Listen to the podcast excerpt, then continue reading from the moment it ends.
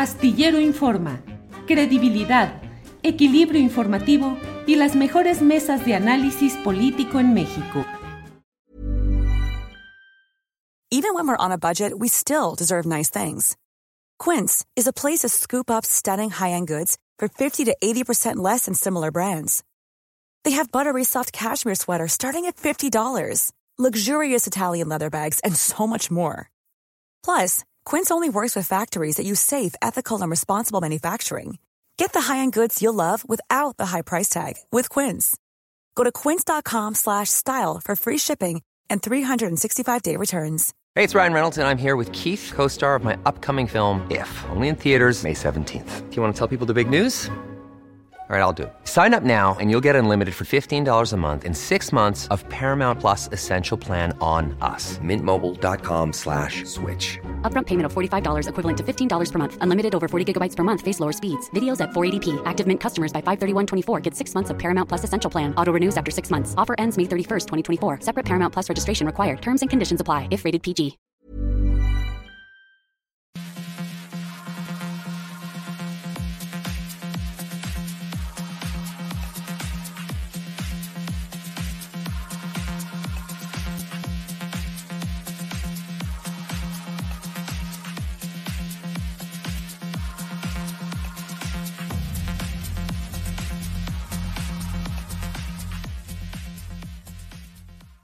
La una de la tarde, la una de la tarde en punto en este mm, martes 7 de junio de 2022 en que estamos aquí con usted para compartir información, análisis y debate sobre los temas relevantes de estos días, de estas horas cargadas de interés, de discusión, de polémica relacionada con lo político, las elecciones, el presidente de México respecto a la cumbre de las Américas, eh, de veras... Eh, Morena es el nuevo PRI, en fin, todo lo que hay en este eh, mundo político, en este mundo eh, social, cultural, de todo tendremos en este martes 7 de junio. Le agradecemos que nos acompañe y en unos segundos, en unos segundos vamos a estar ya con el senador de Durango por Morena, José Ramón Enríquez. José Ramón Enríquez, eh, que fue aspirante, fue precandidato a la gubernatura de Durango por Morena.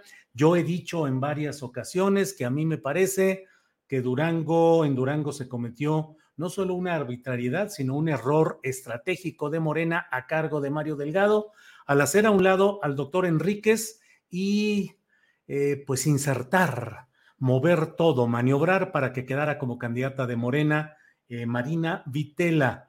Eh, usted sabe que Durango finalmente se perdió ante la candidatura aliancista con un candidato emanado del PRI, Ernesto Villegas. Pero bueno, eh, sobre esto vamos a hablar precisamente ya con José Ramón Enríquez, a quien saludo con gusto. Eh, José Ramón Enríquez, buenas tardes. Sonido, sonido médico, no se escucha. A ver, por ahí. No, no se escucha, no se escucha, doctor. Este, mm, Déjame ver, no, no. A ver, ¿soy yo o será él? Espérame tantito, no vaya a ser yo el que esté. Tienes tu micrófono eh, con mute, con silenciar. Debes de quitarle ahí. A ver. Ahí está. Ahí, estamos, ahí estamos. Eh, gracias, mi querido Julio. Siempre con respeto y admiración, como te lo he dicho en ocasiones anteriores. Felicidades por tu programa de análisis y sobre todo de crítica, porque este país necesita muchos liderazgos como el tuyo en todas las áreas del conocimiento. Gracias, José Ramón. Em, fuiste precandidato a la gubernatura de Durango. Tenías buenos, muy buenos números, al menos en las encuestas, en los eh, eh, estudios de opinión, y no fuiste candidato. ¿Por qué? ¿Qué pasó, José Ramón? Pues yo creo que fue, como lo has mencionado tú, y estamos totalmente de acuerdo, es un error estratégico, es un error político, pensando que la marca en automático gana elecciones. Cada estado, cada entidad federativa tiene sus condiciones propias y durante todo el segundo semestre del 2021 hubo muchas encuestas de diferentes eh, empresas, consultoras, encuestadoras, y todas nos daban una amplia ventaja. Nos daban una ventaja todavía en diciembre, que fueron las últimas mediciones conmigo cuando se toma la decisión el 23 de diciembre, 27 puntos arriba en todas las encuestas promedio de 27 a 30 puntos. Entonces, ya si tomamos las de menos diferencia, Morena perdió 35 puntos de ventaja. Y Morena no perdió la elección, como le dices tú, y yo lo interpreto rápidamente en esa lectura, no perdió la elección el 5 de junio del 2022, perdió la elección en la decisión política del 23 de diciembre. Y este es un ejemplo que no se tiene que repetir en, en, el país, y hablo de que vienen nuevos escenarios del 23 y del 24, y lo ha dicho el presidente incluso, Julio, que las encuestas es el mejor método para recibir las opiniones, preferencias, sentimientos de cada uno de los espacios donde se hacen estas mediciones. De modo que no se tomó en cuenta al pueblo y el pueblo tomó su decisión, su propia decisión. Y ahora sí, como dije yo en la mañana con los medios de comunicación, no quiero decir que se los dije, pero se los dije. Se le quiso engañar al pueblo y la dirigencia nacional de Morena, Mario Delgado, tomó una mala decisión, quiso convencer a la cúpula, y finalmente el pueblo de Durango, incluso después de una pasarela interminable de personajes, ¿eh? como nunca habíamos visto. Todo el gobierno federal volcado en Durango, pero pues como dicen los duranguenses, aquí los que votamos somos nosotros. Nos tomaron en, eh, en, una medición y después nos engañaron. A la distancia, doctor José Ramón Enríquez, ¿Qué fue? ¿Por qué la obstinación en hacer candidata a Marina Vitela? ¿Fue por abrirle espacio a Salomón Jara en Oaxaca? ¿Fue porque realmente había un compromiso con el grupo político de Marina y no sé si de algún interés eh, del grupo priista que la estuvo apoyando? ¿Cuál es tu lectura de cuál es, cuál fue la razón real por la cual se tomaron esas decisiones en Durango? Yo creo que finalmente tomaron una decisión pensando en que sacaban la elección, independientemente de quién fuera el candidato. Y ese es uno de los de las máximas de esta elección por parte del mensaje del pueblo de Durango. Por supuesto que hubo repercusiones después de que toman el espacio donde Susana Harp, pues era una gran aspirante en el estado de Oaxaca, donde gana una encuesta, Susana Harp, para no hablar de los otros estados, y donde ella tenía muchas posibilidades de ser no solamente una candidata, sino una futura gobernadora. Y en Durango, precisamente donde había menos fuerza por parte de Morena, era importante muchos liderazgos que no tenían, no tenían tanto acercamiento con la cúpula partidista, pero sí tenían un trabajo territorial, tenían solvencia moral y la candidata muy identificada con los grupos políticos en Durango de los sexenios pasados y eso por supuesto que es otro criterio que la ciudadanía de Durango valoró mucho. De modo que se equivocaron, hubo soberbia aparte, porque pensaron todavía, todavía el día domingo, el, día domingo por la noche todavía decía el dirigente nacional que ganaba Durango, cuando la diferencia es de 15 puntos. Yo creo que eso precisamente nos habla de la falta de acercamiento con, con, nuestra gente, qué es lo que piensa, qué es lo que siente y qué quería. Pues un cambio, un cambio, pero finalmente le cambiaron al candidato que ellos preferían. Y ahí están luego, luego de tomar esa decisión, José Ramón, Mario Delgado te buscó, te ofreció algo, alguna eh, propuesta política, alguna promesa en el prismo, antes decían operación cicatriz. ¿Hubo algo de eso contigo?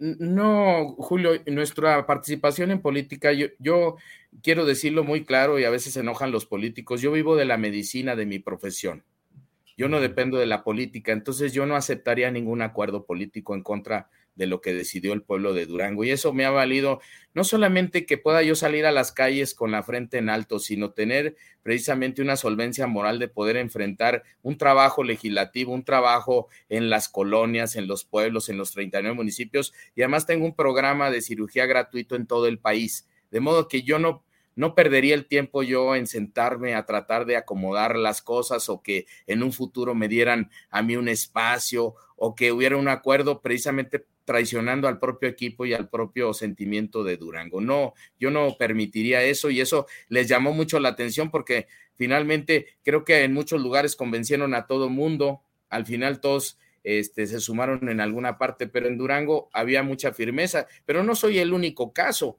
Por ejemplo, el caso de Omar Castañeda, que era el candidato natural de Gómez Palacio, el segundo municipio más importante, pues realmente lo excluyeron, eh, no mostraron ni siquiera ya las, las, las encuestas, porque mostraron las encuestas el día 22 de diciembre a la gobernatura y pues se les hizo bola el engrudo. Y con Omar Castañeda iba a pasar lo mismo, pues había pasado por un proceso electoral donde había sido contundente su, su triunfo como diputado federal en el 2021. Entonces, se repiten las cosas, había un delegado político, Nacho Mier, no se nos olvide, había un delegado político que que finalmente no, no vimos que sumara. Yo creo que fueron muchos conflictos en, antes y después del 23 de diciembre cuando se inaugura la fractura de Morena en Durango. Eh, José Ramón, ¿apoyaste a Marina Vitela o apoyaste a Ernesto Villegas, el candidato de PAN PRI PRD? No, apoyamos el, a, a Morena en la medida de nuestras posibilidades, siempre Siempre he militado en la izquierda, en los movimientos progresistas, de modo que no nos íbamos a equivocar, pero eso precisamente no era más que un voto más, mi voto. Yo creo que eso no, no era lo que quería Durango, que yo fuera a votar por nuestro movimiento. Yo creo que lo que quería era otra, otra circunstancia que no sucedió. ¿Qué le espera a Durango bajo el gobierno de Ernesto Villegas? ¿Retroceso, consolidación de poderes caciquiles? ¿Qué sigue ahí? Yo creo que siendo muy, muy justos en este tema, es una decisión del pueblo de Durango. Le deseamos el mejor de los éxitos, pero sin embargo, el abandono que tiene Durango, la falta de oportunidades, incluso los procesos que se han demostrado de corrupción, pues yo espero que cambie algo. No es lo que nosotros pensamos como movimiento, pero también quiero dejarlo ahí en positivo porque finalmente es nuestro estado, nuestra gente y nuestra doctrina se llama Durango. Entonces, yo quiero estar pensando en positivo, reconstruir desde abajo todo el movimiento, es la hora de limpiar a Morena en Durango, es la hora de reconstruir el movimiento y que la mafia del poder de Morena, y tiene nombre y apellido, pues que ya no tome decisiones populares y que se le escuche a la gente desde abajo. ¿Cuáles son los nombres y apellidos de esa mafia de Morena? Ah, pues muy fácil, Mario Delgado Carrillo, creo que tiene un segundo nombre en su acta de nacimiento. Y también, pues Nacho Mier contribuyó a que las cosas no se hicieran bien como delegado. Yo tuve la experiencia de ser delegado, delegado para la elección 2021 en Chihuahua. Pues precisamente era construir, construir consensos, la inclusión, la unidad, respetar a las personas que militan en un movimiento, en un partido, respetar sus puntos de vista, incluirlos, escucharlos y por supuesto en la participación organizada. De modo que eh, tiene nombre y apellido la mafia del poder en Morena. Eh, José Ramón, uno de los personajes que se asomó en esta etapa en medio de polémicas, de críticas y seguramente también de respaldos fue Manuel Espino Barrientos, que buscó primero aparentemente ser también precandidato, buscó afiliarse a Morena. Eh, en esta reconstrucción de Morena, ¿jugará un papel preponderante Manuel Espino? Pues eso solamente los militantes lo van a decidir. Yo creo que los simpatizantes y militantes van a decidir en esta reconstrucción. Y yo quiero recordar con este tema que en el Consejo Nacional de Morena me eligió el Consejo Nacional de Morena y luego ya pasó a una encuesta de posicionamiento de Morena donde también la ganamos. Y las encuestas finalmente decidieron o mostraron los datos donde yo encabezaba, pero con una proporción muy grande, 97.5 a cero. Y la candidata que saca cero finalmente es lo que lo que tuvimos nosotros en este proceso electoral como, como candidatura. Yo creo que es importante que se revise también Aguascalientes, y no quiero salirme del tema de Durango, pero es un tema que se repitió, donde los, los que no ganaron las encuestas fueron los que perdieron en el proceso electoral, y eso tiene que ser una máxima de revisión exhaustiva. Eh, ¿Has pensado en dejar Morena? No, al contrario, vamos a, a luchar mucho por los que no tienen esa convicción y los principios de no mentir, no robar y no traicionar, que fue lo que hicieron en Durango, pues finalmente ya no participen, si realmente sus intereses son otros, pues que, que emigren a donde tengan que emigrar. Si te invitan a un cargo con Ernesto Villegas, el nuevo gobernador de Durango, ¿le entrarías? No, Julio, pues ya, ya, ahora sí que esa materia ya la pasé, yo ya fui secretario de salud, ya, ya demostré lo que es el cariño por Durango, hice 100 obras, y lo quiero decir así, Julio, sin un solo peso de Durango, yo gestioné 16 eh, hospitales que en la historia de 442 años se habían hecho 8. De modo que ahí está mi historia, son 100 obras importantes. Bueno, algún día te platicaré ya más en detalle. Hay un pueblo que se llama Sapiorís, del municipio de Lerdo, donde la gente nos exigía medicinas, nos exigía médicos, enfermeras, servicio 24/7 toda la semana. Y me acuerdo que revisando con los liderazgos de ese pueblo, revisé y había un edificio muy bonito. Y les decía yo, ¿qué es ese edificio? Dice, ay doctor, pues es, pues es como una cantina, es como un restaurante cantina. Oye, y si convencemos al dueño que nos hagamos un convenio y podamos hacer un centro médico allí, decía doctor, la locura es difícil de manejar o qué pasa. Finalmente los convencí, se hizo un centro médico. Hice mucha obra en Durango, en todos los espacios de Durango me conocen, tengo pacientes que en mi programa gratuito de cirugía de ojos, ahí me conocen, de modo que imagínate que me inviten a un, a un espacio. No, yo pertenezco a un movimiento progresista, lo he hecho toda mi vida, de modo que estoy bien, estoy bien, voy a seguir en mi trinchera y sobre todo de pie, porque nuestro querido Durango nos necesita unidos, nos necesita trabajando, nos necesita construyendo consensos, porque Durango merece más, Julio. Bien, José Ramón, pues te agradezco mucho esta oportunidad de platicar y cierro solo con una pregunta pues delicada en el entorno en el cual se da toda la vida política, social y económica de aquella región y de Durango. ¿Qué tanto los grupos oscuros, que sabemos a qué nos referimos, los grupos criminales, pueden influir o seguir influyendo en la conducción política de Durango? Yo creo que ahí es bien clara la, la película y la narrativa cada autoridad tiene la oportunidad de ser autónoma, de escuchar al pueblo y quienes utilicen un camino equivocado, que sean parte del, problema, pues habrá consecuencias. Espero que no. Bien, pues muchas gracias, doctor, por esta oportunidad. A reserva de si deseas agregar algo, yo por pues mi parte. Tenemos aquí a, a, Omar Castañeda, que, que es diputado federal. Aquí estamos en una reunión y le digo, voy a voy a tomar aquí lo de la entrevista con Julio Astillero y le mandamos un saludo. A ver, acércate, querido Omar. Hola Omar, ¿cómo estás? Te saludamos con mucho gusto desde Durango. Muy bien, pues mira, a, a, iniciar el proceso de reconstrucción del movimiento en Durango. El pueblo y el tiempo nos dio la razón. ¿Desanimados, Omar? No, para nada, firmes y para adelante. ¿eh? Un distintivo del senador y del equipo que estamos en Durango es eh, ser resilientes y para adelante. El pueblo de Durango merece más y necesita una reconstrucción de nuestro movimiento. Se acabó el tiempo de esa camarilla de pillos que defraudaron la confianza y vamos a reconstruir el movimiento, Julio. Bueno, pues muchas gracias, Omar. Muchas gracias, José Ramón. Y seguimos con mucho afecto y cariño y siempre con respeto y admiración a tu trabajo, Julio.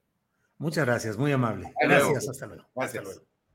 Bueno, pues esto ha sido lo que tenemos aquí. Eh, Carmen Meyer dice, ya veré a este convertido en un Lili Telles.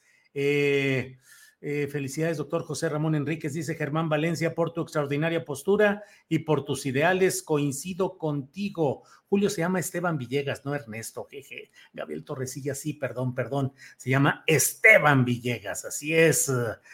doctor Enríquez, es usted un chingonazo, dice Eduardo Otero. Eh, Marco García dice alineados el doctor Enríquez y Ricardo Monreal. Eh, ¿Cuánta verdad está diciendo el doctor? Dice Janet Ríos. Yo creo que vale la pena analizar y estudiar lo que sucede y lo que va sucediendo en estos movimientos políticos y electorales, revisar y tratar de enmendar quienes están metidos justamente en el trabajo político. Bueno, vamos a revisar. Bueno, Tamaulipas, cabeza de vaca, las elecciones ¿Qué pasa? Porque no hay que dejar de ver lo que sucede ahí en una entidad que ya veremos con Marta Olivia López, periodista de Tamaulipas, directora de NUN 2x3. ¿Cómo va Tamaulipas? Marta Olivia, buenas tardes. ¿Qué tal, Julio? Un gusto estar aquí con ustedes. Muy buenas tardes desde el calientito Tamaulipas, 42, 43 grados eh, eh, de clima. Ándale. Eh, ¿Y ya estás acostumbrada o no tanto, Marta Olivia?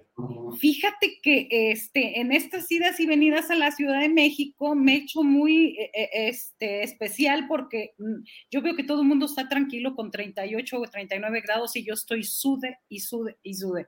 Entonces, no, no se acaba de acostumbrar uno, pero bueno, este, también este, el clima político sigue muy caliente. ¿Cómo está? ¿Cómo está Marta Olivia? Porque creo que es importante no dejar de ver lo que está sucediendo allá. ¿Cómo va todo, Marta Olivia? Sí, eh, mañana, mañana miércoles empiezan a sesionar los consejos distritales electorales, 22 consejos distritales en Tamaulipas, quienes son los que van a validar todos los resultados del PREP del PREP que le llevan o que hacen una ventaja eh, a Américo Villarreal Anaya. Y bueno, eh, Julio, eh, el porcentaje de la votación extrañamente subió en el distrito donde, de donde es César Verástegui Hostos, el truco. Ahí donde hubo acusaciones de robo de urnas, de otras que no se instalaron, pues extrañamente hay una votación como de, eh, creo que llegó hasta el 75%. Eh, y digamos que esas cifras son las que subieron en general para que se tuviera una participación del 53%. De los 22 distritos electorales, eh, a pesar de que obviamente gana Américo Villarreal Anaya por 4.5 más o menos de porcentaje, este, a pesar de eso, de los 22 distritos, en seis, en seis ganó, ganó PRI-AN-RD, es decir, la alianza va por Tamaulipas y de acuerdo a los tiempos, tiempos legales, mañana sesionan los consejos distritales, van revisando todas las, eh, todos los paquetes electorales y bueno, se tiene eh, generalmente entre el sábado en la mañana, mediodía por la tarde, a más tardar el domingo, ya se debe estar entregando la constancia de mayoría. Hay impugnación por parte del Partido Acción Nacional. Ayer hicieron una rueda de prensa eh, los dirigentes del PRI, del PAN y del PRD, donde dicen que van a llegar hasta sus últimas consecuencias, no están de acuerdo con el resultado y bueno, este, esto es lo que dicen por su parte.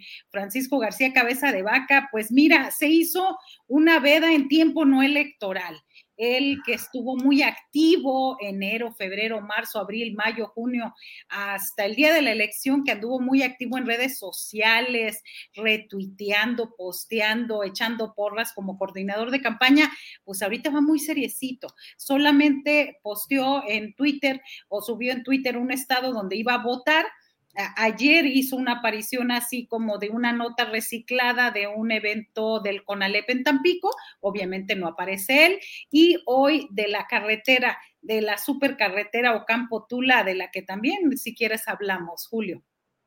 Sí, cómo no, porque además, eh, Marta Olivia, pues efectivamente ahí el punto está en ver no solo el clima real, lo climatológico, sino el clima político, el clima procesal, que bueno, ya nos dijiste cómo va todo este camino, pero ¿qué más viene y qué tanto? O sea, ya irá a quedar relativamente eh, encarrilado este proceso para que no haya más turbulencias o puede venirse todavía algo complicado, Marta. Tenemos un día clave mañana. Es el día donde este, se prevé que ya se dé la resolución del caso Francisco García Cabeza de Vaca, que son dos controversias constitucionales, una del Congreso del Estado donde pide que se le blinde, que, se que sea el Congreso de, de, los Estados o el de Tamaulipas el que proteja al gobernador, a la un gobernador Francisco, Francisco García Cabeza de Vaca, y la otra controversia es para evitar su detención. Ya hemos visto las propuestas de resolución de Juan Luis González Alcántara Carranca, el ministro que obviamente está votando a favor de esta resolución. Y bueno, él pide que se le libere de toda culpa que ya la Fiscalía General de la República este, lo haga inocente o lo determine, más que hacerlo inocente, porque no lo están juzgando, eh, elimine esa orden de aprehensión que pesa en su contra y, y que el Congreso del Estado de Tamaulipas pase por, sobre la Cámara de Diputados y se le brinde el blindaje especial. E, es decir, regresamos al principio Él determinó solo el ministro, aunque debió haberse votado en esa sala, debió haberse votado en colegiado, pero él determinó que no se le hiciera absolutamente nada a Francisco García Cabeza de Vaca hasta el último día de su mandato, es decir, el 30 de septiembre de este año. Así que, pues sin mayores novedades, pero sí con el enojo, pues con el enojo y la molestia de muchos tamaulipecos que pues eh, eh, llevaron este enojo a las urnas, haciendo que, bueno, perdiera el candidato de Francisco García Cabeza de Vaca. Muy bien, Marta Olivia, pues agradezco siempre esta información. Tú querías eh, comentar otro tema, me dijiste por ahí, eh, de un río, de algo así. Eh, una carretera. Una carretera, sí. Fíjate que hoy justamente estaba viendo yo que estaba posteando Francisco García Cabeza de Vaca. Él dice en un tuit, quiero compartir los siguientes datos de la carretera Tan Bajío, un proyecto que encabezó nuestro gobierno y que será un parteaguas en la economía de nuestro estado. Pues yo les digo a los diputados, a los legisladores, que esta carretera la tenemos que revisar muy bien. 106 kilómetros, y va a costar 6.500 millones de pesos. Ay, hijo. Es decir, cada kilómetro 65 millones. No es una carretera nueva, ya hay 70 kilómetros que ya están, digamos, construidos, solamente 31 van a ser nuevos. Entonces, eso es lo que nos cuesta, eso es lo que presume Francisco García Cabeza de Vaca y es más que preocupante. Yo no sé, Julio, si lo van a hacer tipo europeo, climatizado, eh, en túneles, si te van a dar la bienvenida jóvenes o adultos, dependiendo el gusto de cada quien. No, sé, porque es 65 millones cada kilómetro, considerando o dando por hecho de que fueran los 101 kilómetros. Así que ese es su, eh, el tuit no ha felicitado a Américo Villarreal Naya sigue en rebeldía, yo supongo que hasta mañana o no sé cuándo, no sé cuándo ya hay carteles, hay alerta Amber por ahí entre la memeología o memeología buscando a Francisco García Cabeza de Vaca por acá en Tamaulipas. Bueno, pues eh, muchas gracias por esta eh, oportunidad de asomarnos a lo que está sucediendo en Tamaulipas. No debemos dejar de estar atentos a lo que ahí sucede. Y bueno, pues Marta Olivia, como siempre, Muchas gracias y seguimos atentos a lo que siga. Gracias, Julio. Muy buenas tardes. Saludos a ti. Un abrazo, Adriana Buentello también. Hasta luego. Gracias. Ha sido Marta Olivia, Marta Olivia López, nuestra compañera, periodista de Tamaulipas, directora del portal en un 2x3 e de aquella entidad norteña. Bueno, pues mire, es la una de la tarde con 26 minutos. Como siempre, agradecemos a quienes están atentos y enviando mensajes. Y claro que sabemos que muchos no envían los mensajes, están viendo, escuchando, eh, pero a todos quienes nos acompañan, muchas gracias por lo que hay aquí. Muchas gracias. Eh, eh, Irma Juanqui, que nos envió un apoyo económico. Germán Valencia dice, claro, Mario Delgado en gran medida es responsable de las malas alianzas, arriba con la mafia del poder en otros estados y dejó de hacer trabajo de tierra con la verdadera gente de izquierda. Eh, Julio, para lo que alcance con lo que hay, dice Irma Juanqui, que es quien nos envió este apoyo económico. Muchas gracias. Chicagoana dice saludos desde Chicago. Bueno, muchas gracias a todos, a todas, a quienes nos están acompañando. Eh, ningún nuevo PRI gracias a la 4T, la pensión es por ley, así que, así dice Muga 77. Bueno, hay otro dato, hay otro, hay otro asunto que vamos a tratar de tener en unos segunditos más, porque mire lo que son las cosas. Eh, no sucedió nada, digamos, nada. Eh, vamos a tener un poco la información acerca de la caída de un puente en una parte del estado de Morelos, eh, donde estaba el presidente municipal, funcionarios municipales. Eh, se cayó un puente de madera durante la inauguración del paseo ribereño en la barranca de Amanalco. Entiendo que no pasó nada grave en cuanto, bueno, Aquí dice el diario de Morelos, dice el alcalde José Luis Uriostegui, su esposa y miembros de la comitiva de prensa se reportan heridos. hay un video, ya sabe, por asuntos de derechos de autor no podemos compartir ese video con ustedes porque si de por sí nos desmonetizan. Ah, me dice Sebastián que ya seguramente Adriana ya consiguió un video. Eh, vamos a ponerlo, por favor, Sebastián, este video.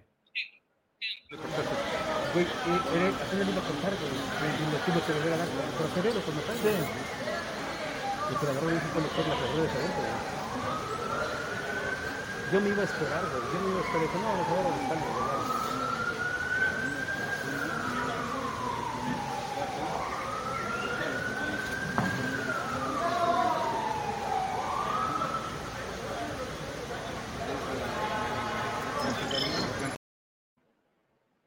Bueno, pues eso es parte de lo que está sucediendo. Adriana está trabajando precisamente en la búsqueda de una mayor información más precisa de lo que ahí sucedió. Y bueno, en cuanto tengamos un poquito más de datos, lo vamos a ver. Insisto, creo que no, creo que no hay eh, nada. Eh, está otro video. A ver, otro video viene ahí, por favor. Ya, ya se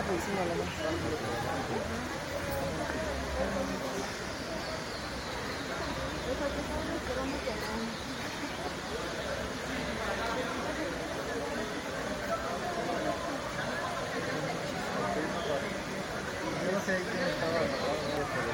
me imagino que estaban los sujetos a, los la cadena y la también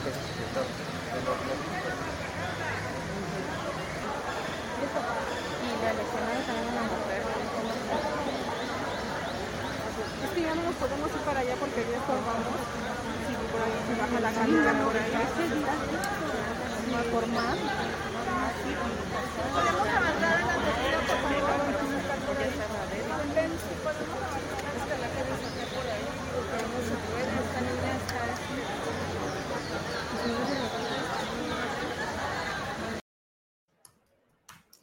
bueno, pues ahí está toda esta información. Vamos a estar atentos. Insisto, no es algo, parece, no es nada eh, así de, de palabras mayores, pero de todos modos, y además resulta interesante ver pues se cayó durante la inauguración de una obra.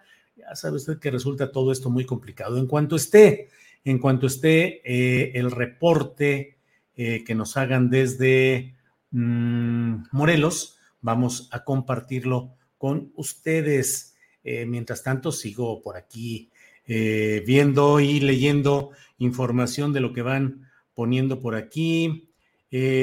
Juan Carlos Laguna Rojas dice, Julio, hay otro video donde se ve que mucha gente quiere pasar al mismo tiempo.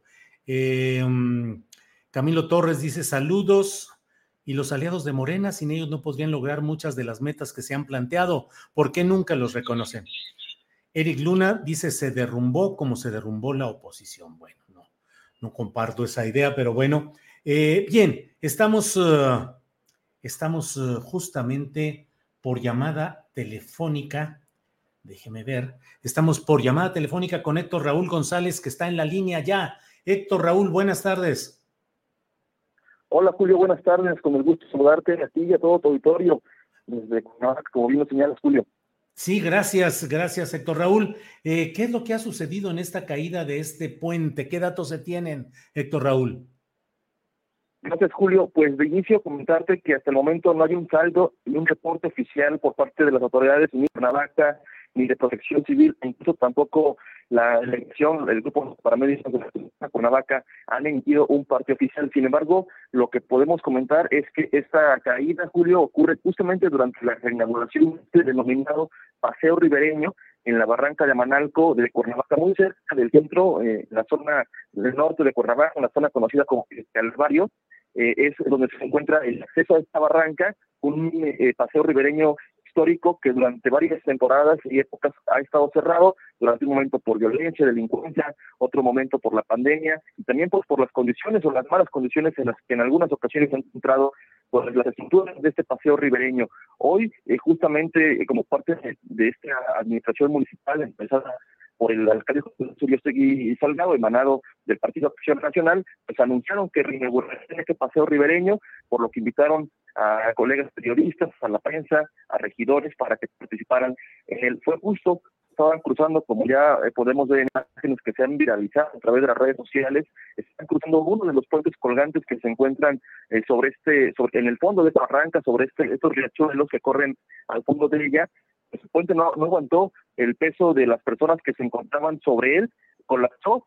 A la versión eh, preliminar se habla de dos metros de altura, un poquito más, dos metros cincuenta centímetros de altura, y caen justo cuando el alcalde, junto con su esposa, presidenta del DIF Cuernavaca, Luz María Zagal, otros regidores, reporteros y también invitados a este recorrido, pues se desploma y caen al fondo de esta barranca. No hay un dato oficial, insisto, al menos 10 personas con lesiones de diversa eh, gravedad.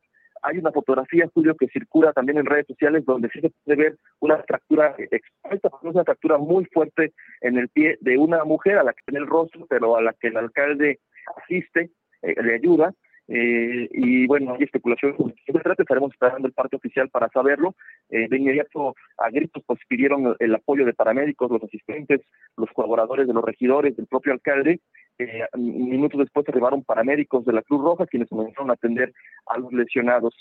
insisto, Julio, hasta el momento no tenemos todavía, estamos actualizando aquí la, información, no hay un parte oficial todavía, que ya lo hemos solicitado a las autoridades de acá, pues para conocer el estado de salud ya oficial, digamos, actualizado de estas personas que lamentablemente resultaron lesionadas, algunas de ellas, insisto, de acuerdo con fotografías que circulan en redes sociales, pues, con fracturas, con lesiones de gravedad, que hasta el momento no se ha informado si ponen o no en riesgo eh, la vida de estas personas.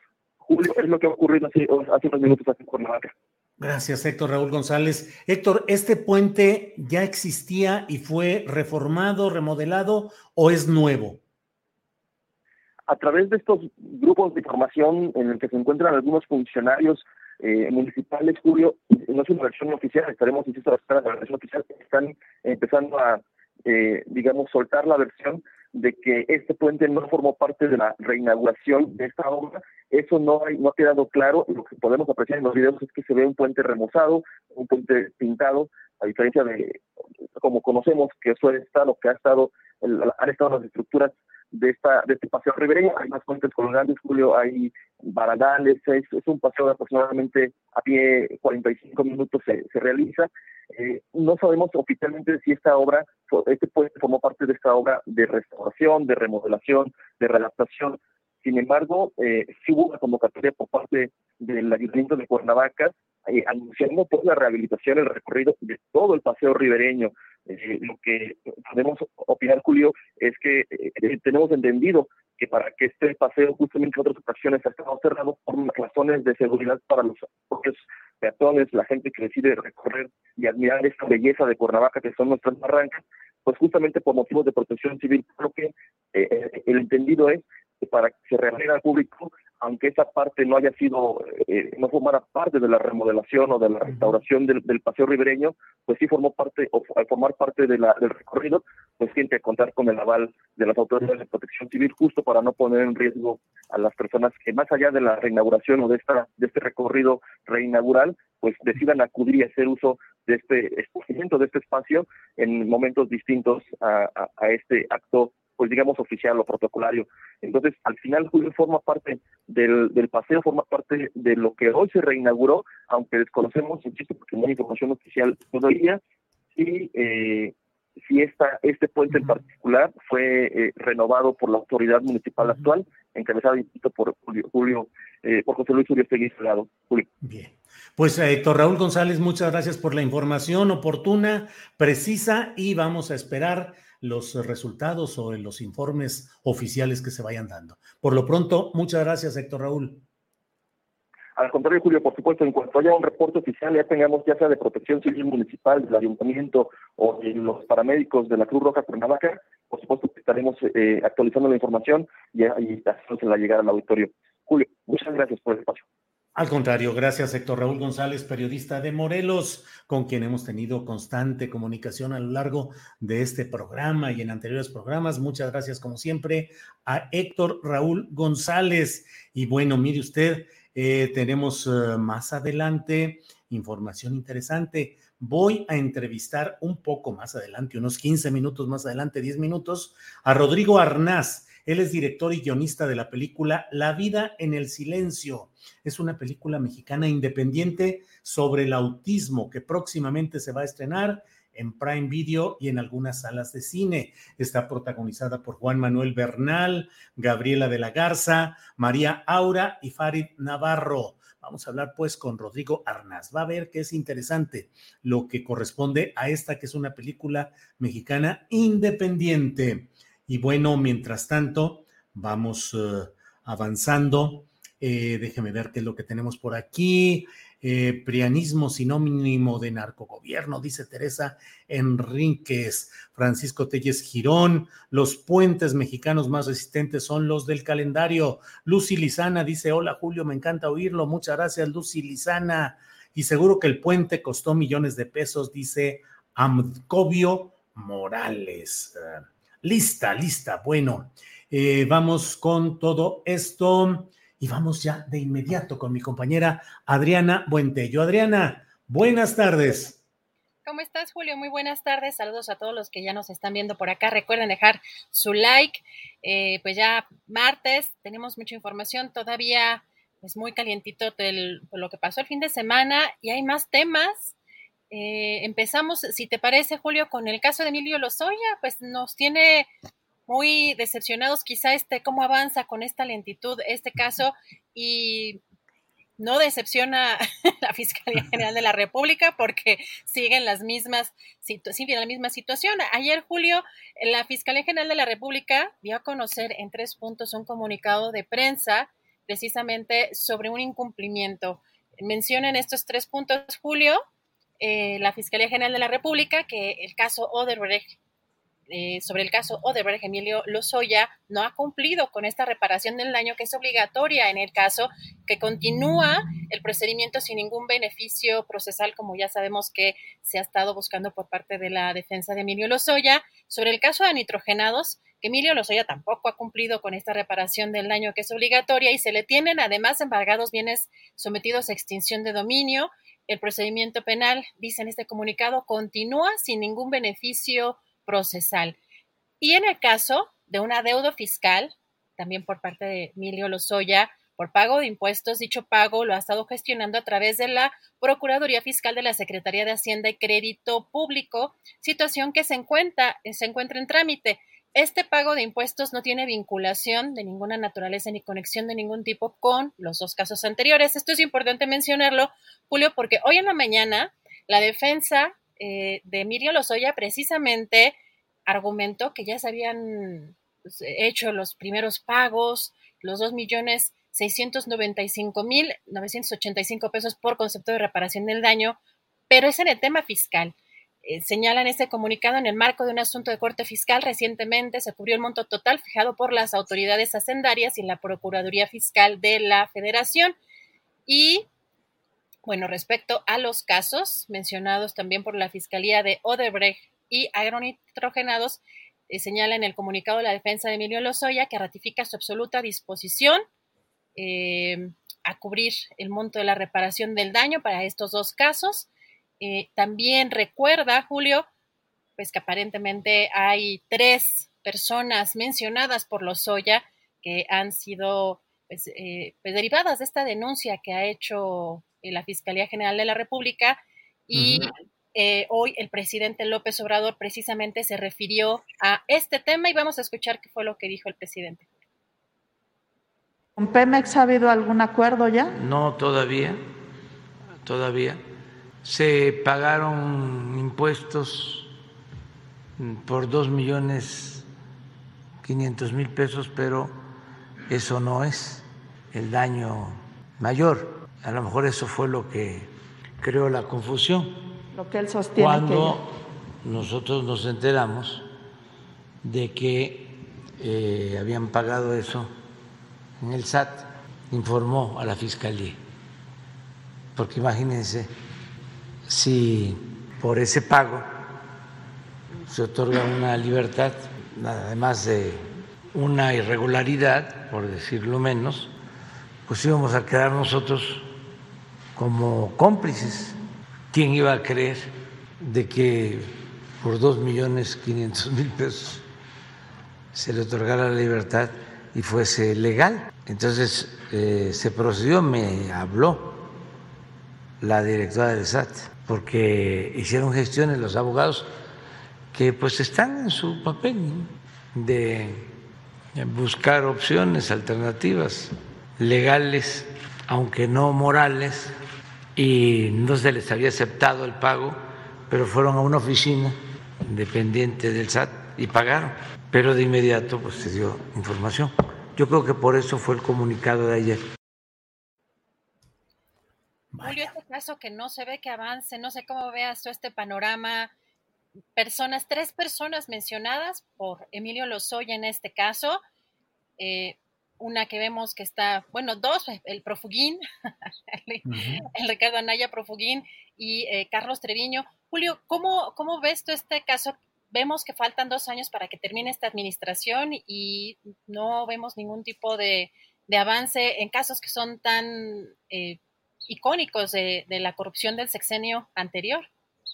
Sí, Adriana, yo la verdad me quedo con tu frase no decepciona la Fiscalía General de la República, no nos decepciona, no, no tengamos eh, cargos contra ella, siempre resultan este tipo de cosas. Y lo único que hemos visto a lo largo de esta etapa en este tema y en otros más que han sido del máximo interés social, de que haya castigo, de que haya justicia, de que se dé el ejemplo de la lucha contra la corrupción, pues la verdad es que hemos vivido etapas caricaturescas en muchas ocasiones, eh, no pisar la cárcel, ser tratado con deferencia, el señor Lozoya, eh, eh, hospedaje médico, clínico, hospitalario, reclusión domiciliaria con derecho a salir a los mejores restaurantes, a poder, a los mejores lugares, porque de hecho él podría haber salido a cualquier lugar a hacer lo que quisiera dentro del área metropolitana y siempre que llevara eh, su detector, el, instrumento de detección que le colocó la Fiscalía General de la República.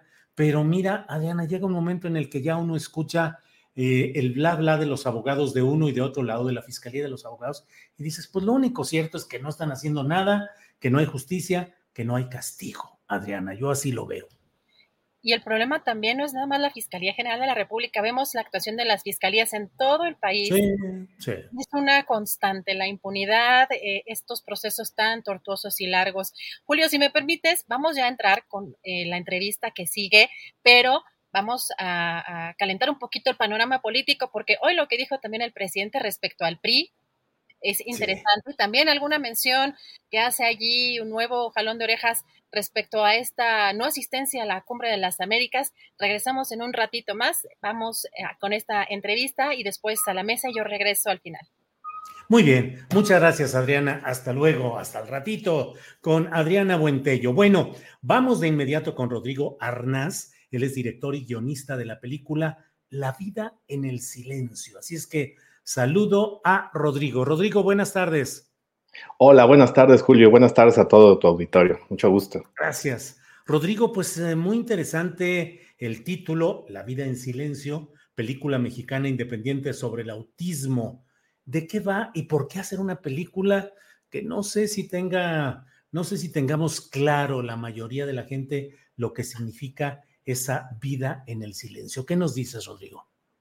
Bueno, pues esta esta película tiene un génesis hace nueve, diez años que escribí el guion y siempre me pregunté eh, un poco cómo sería la, una paternidad inusual, ¿no? Y no hay, no hay nada más que una paternidad inusual que ser un padre con un niño con autismo, ¿no? Es un reto gigante. Y a partir de ahí me puse a pensar en, lo que es la paternidad en México, la paternidad ausente que existe en México prácticamente en muchas familias mexicanas, ¿no? Y a partir de ahí, este tema del autismo fue como un génesis y un punto de partida para hablar de otras cosas, de las conexiones emocionales que generamos entre nosotros, lo que podemos decir y no decir, y cómo encontramos un lenguaje, en este caso Fran, el personaje que interpreta Juan Manuel Bernal, eh, cómo busca con la música una manera de conectarse con su hijo, que, que, que eso, que en momentos parece vivir en silencio él, pero en momentos parece ser él el que vive atrapado en sus propios silencios por, por luchar cada día por sacar adelante a su hijo y tratar de vivir sus sueños. ¿no? Creo que ese es el génesis. Claro. Rodrigo, no sé, eh, dinos por favor, pues me imagino que es muy difícil plantear escénicamente, gráficamente, en el lenguaje cinematográfico, pues una historia en la cual la predominancia es el silencio. Sí, es correcto, sí, es, tiene sus retos, tiene sus retos porque eh, caemos siempre en la tentación de, explicar todo con diálogos, ¿no? Mucho como la televisión lo hace. Eh, y el cine es eso, su lenguaje natural es lo visual y el silencio. Aquí tenemos nuestra fortaleza que tenemos, además de un reparto extraordinario que lo hace muy bien. Eh, la actuación de Farid Navarro, por ejemplo, lo hace extraordinario representar a un niño con autismo. Pero además tenemos eh, la música, la música que es algo que creo que puedo decir que no se ha hecho en, hace mucho tiempo en México, una banda sonora 100% de jazz con talento 100% mexicano, que acompaña y le da emoción y subraya las emociones de la película y de las imágenes, ¿no? Que nos van acompañando por este ir y venir de, la, trama. Rodrigo, em, ¿cuándo y dónde se va a poder eh, presenciar pues esta película? ¿Dónde va a estar? ¿A partir de cuándo? Eh, se estrena el 17 de junio por Prime Video, eh, la semana del Día del Padre, del fin de semana del Día del Padre, el 17 de junio, y vamos a estar en algún par de salas en la Ciudad de México, pasando el 17 de junio. Todavía no sabemos exactamente las salas. Y después haremos una pequeña gira en Monterrey, en Guadalajara y en las salas que tengamos disponibles, porque somos una película independiente y lo estamos sacando nosotros mismos, este, este proyecto. Eh, terrible el hacer una película independiente y frente a las restricciones de cartelera donde predominan las películas enviadas por los grandes consorcios extranjeros, Rodrigo? Es, es todo una lucha, es una lucha lograr en tener un espacio eh, contando una historia diferente, contando una historia que no se suele tener en cartelera, como bien lo dices, y estar peleando, como dices, con los grandes estudios, eh, pelear una pequeña sala o una pequeña ventana.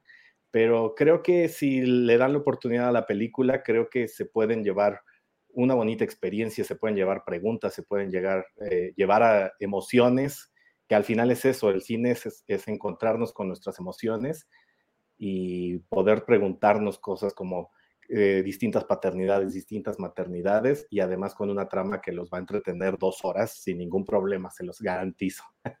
¿Tú qué aprendiste, Rodrigo Arnaz, del rodaje de esta película? Bueno, aprendí, te diría dos cosas, de manera profesional a, ser muy paciente, porque hacer cine es un trabajo de extrema paciencia.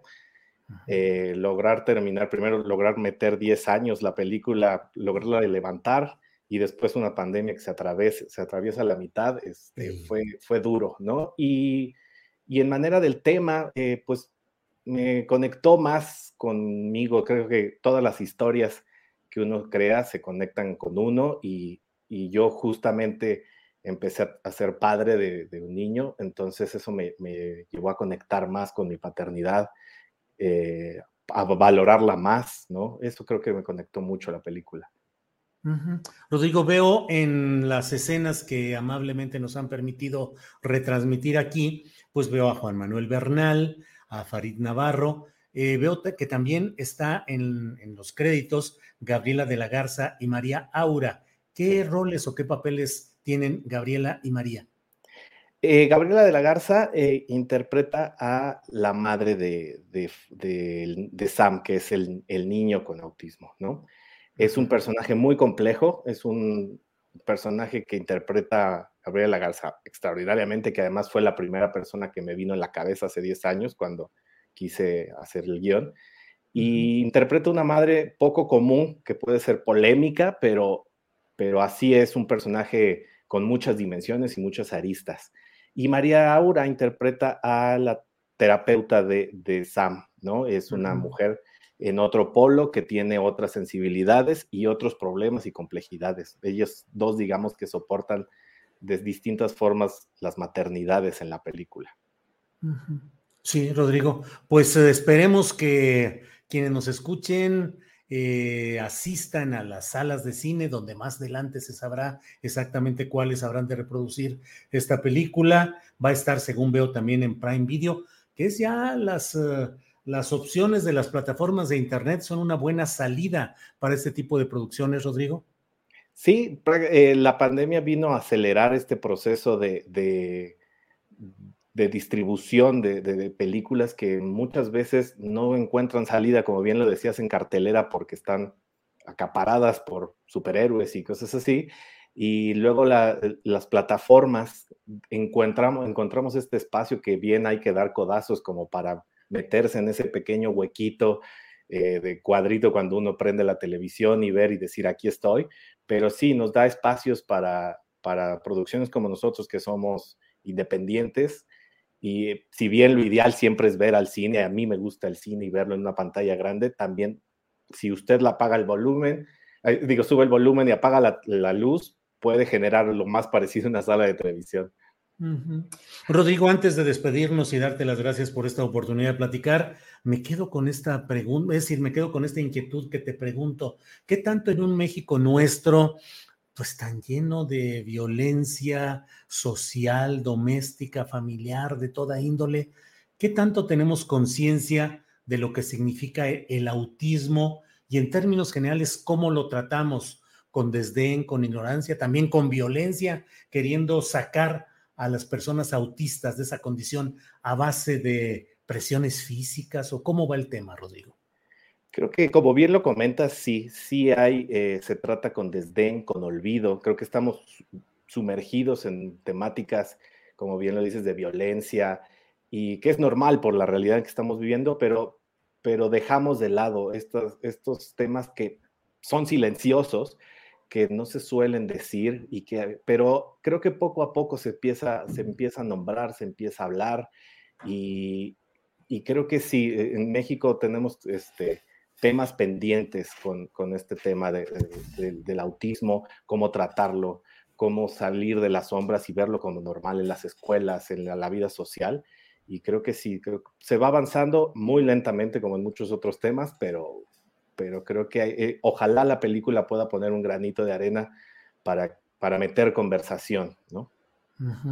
Bien, pues eh, Rodrigo Arnaz, muchas gracias y esperemos que haya éxito en la difusión de esta película, La vida en el silencio. Invitamos a quienes nos escuchen a que apoyen la creatividad y el trabajo.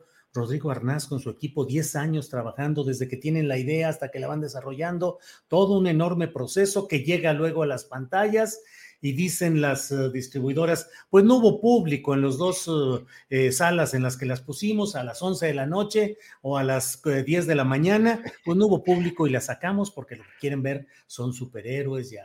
Jurassic Park y no sé cuántas cosas, Rodrigo, que ese es el gran problema, ¿no? Exactamente, sí, un poco. Pues sí. Bueno, pues Rodrigo, muchas gracias por esta posibilidad de platicar y seguimos atentos para lo que siga con esta exhibición de la película La vida en el silencio. Gracias, Rodrigo. Gracias a ti, Julio, por tu espacio. Muchas gracias. Hasta luego. Gracias y buenas tardes. Bueno, pues eh, a mí siempre me, me resulta muy, eh, siempre procuro empujar, impulsar este tipo de trabajos porque siempre pienso 10 años trabajando en hacer una película, en hacer un proyecto, la preparación, el rodaje, la postproducción, mil cosas que hay ahí para que llegue el momento en el cual ves en cartelera tu película y dices ahí, ya está ahí y dura un fin de semana o dos fines de semana en unas cuantas exhibiciones porque ese es otro tema, de acuerdo, pero finalmente, pues el predominio de los temas impuestos por, eh, iba a decir, eh, el, bueno, pues, por, por, la cultura que nos imponen otros patrones de otras culturas, y ahí estamos metidos con los superhéroes y con las historias y con los superpersonajes, y ya no hay la producción eh, que lleva los temas mexicanos con actores mexicanos, con producción mexicana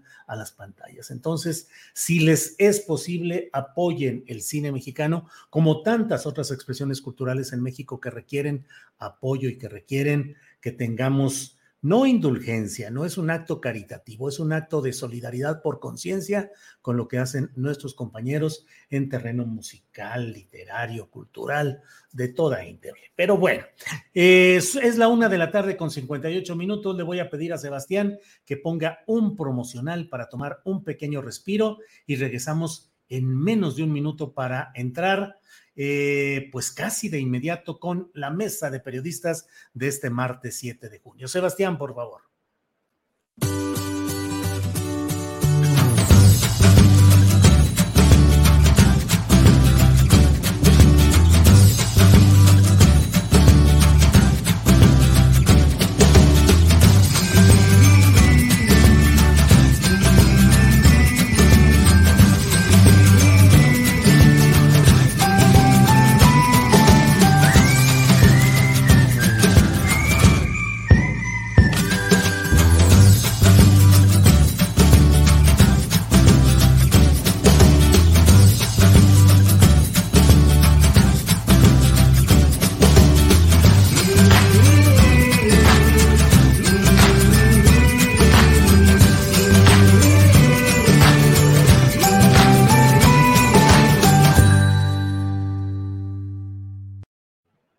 Bueno, pues gracias a quienes nos apoyan con sus aportaciones económicas, con el like que mucho nos ayuda, el tal me gusta o like que nos permite que los algoritmos y los robots y no sé cuántas cosas de los sistemas de YouTube y de Facebook y no sé cuántas cosas detecten que está habiendo una vocación de la gente por ver un programa y entonces lo colocan de mejor manera para que sea visto. Entonces, pues tenemos que recurrir, disculpen ustedes la insistencia, a lo que es el like el me gusta que nos ayuda para que haya una mejor difusión de nuestro trabajo. No cuesta nada, usted simplemente le da ahí el clic, como ahora le vamos a dar clic a nuestras pantallas porque son las dos de la tarde y estamos ya en el momento de entrar a nuestra mesa de periodistas. Así es que saludo a, por lo pronto, a dos compañeros que están ahí. Arturo Rodríguez, director de Notas sin Pauta. Arturo, buenas tardes. Buenas tardes, Julio. Qué gusto, qué gusto saludarte. Y la verdad es que vengo un poco preocupado porque eh, he, visto ya algún escarceo tuitero de Arnoldo y, Temoris, este, que, que, no sé hacia dónde se orienta. Este, así que, bueno, pues eh, estaré nervioso los primeros minutos en lo que logro comprender el desenlace. Arnoldo, estás en desventaja porque no está tu aliado Temoris Greco y aquí Arturo y yo hacemos eje norteño, ¿eh? Lo único que... estábamos diciendo en Twitter es que aquí sí hay tiro. Aquí sí hay tiro. Ese está bueno. Y no allá. Sí, sí, aquí sí hay tiro, vaya cosas. Bueno, está Temoris Greco. ¿Hay tiro no hay tiro, pues? Sí, claro, claro que hay, este, pero, lo que pasa es que parece que hay una confusión porque no es, no es, este, o sea, yo no estoy en el eje eh, arnoldino. Eh, mal, de, hecho, tú y yo seríamos referees, por un lado y yo, el otro. Eh, Arnoldo y Arturo tienen que, que, definir quién es el Sinaloa y quién es Noroña. Siento que me están aislando como a Putin, ¿eh? Vaya cosas. Bienvenido, Temoris. Gracias por estar esta tarde aquí. Gracias, gracias. Es un gusto, queridos. Arturo Rodríguez, ¿qué onda con el tal tiro? ¿Hay tiro o no hay tiro, pues? Yo, yo soy de la filosofía abrazos, no balazos. Eso. ¿Y política y electoralmente qué onda? ¿Habrá abrazos, no balazos entre la alianza opositora y Morena? Yo ya me he hecho muchas bolas, Arturo, de veras, con tantos comentarios y tweets en los que no logro entender. Lo más eh, interesante que he visto en Twitter es algunos internautas que dicen, a ver, llegué a un lugar, a un casino, a un lugar, llevaba seis mil pesos en la bolsa, entré, jugué, me bailaron cuatro mil pesos, salí con dos mil y digo que gané y festejo, pues no le entiendo. Y así estoy, Arturo, no le entiendo. De veras ganaron los de la oposición, eh, Morena, ¿Cómo va el rollo, Arturo? Pues mira, yo creo que eh, siempre cuando el año pasado, antepasado este, que se han registrado procesos electorales, eh, y sobre todo el 2021 y en esta ocasión que eh, veo algunos comentarios en el sentido de que Morena estuvo derrotado y que no pudo ganar dos estados de la República, y suelo recordar o mencionar que a veces hay que tomar una perspectiva histórica porque hay que recordar que Morena pues, es un partido político que se inauguró en procesos electorales apenas en 2015. Esto es que tiene 7, 8 años de vida. En 2014 me parece que fue cuando obtuvo el registro, eh, frente a partidos eh, octogenarios y nonangenarios, eh, exceptuando el PRD, que bueno, pues tiene poco, alrededor de poco más de 30 años, este, y que eh, pues de todas maneras resulta un, partido ya longevo en, el sistema eh, electoral mexicano. Eh, entonces, el hecho de que logre ganar cuatro gubernaturas para sumar 19, pues habla de, de una presencia importante en el país. Ahora bien, eh, sí entiendo esta parte que tiene que ver con eh, pues los triunfos opositores. Creo que desde un principio era muy claro que Aguascalientes pues sería un, estado que conservaría la, eh, gubernatura en el PAN. Y hay algunos elementos que me parecen destacados en el proceso. Primero, que hasta el viernes o sábado se hablaba prácticamente de la extinción del PRI y pues no es así. O sea, un priista logra la gubernatura del estado de Durango, de manera que eh, este priista, al menos considerando que eh, pudiera ser el último priista electo, pues va a llegar como gobernador al siglo o, casi al siglo de existencia del PRI.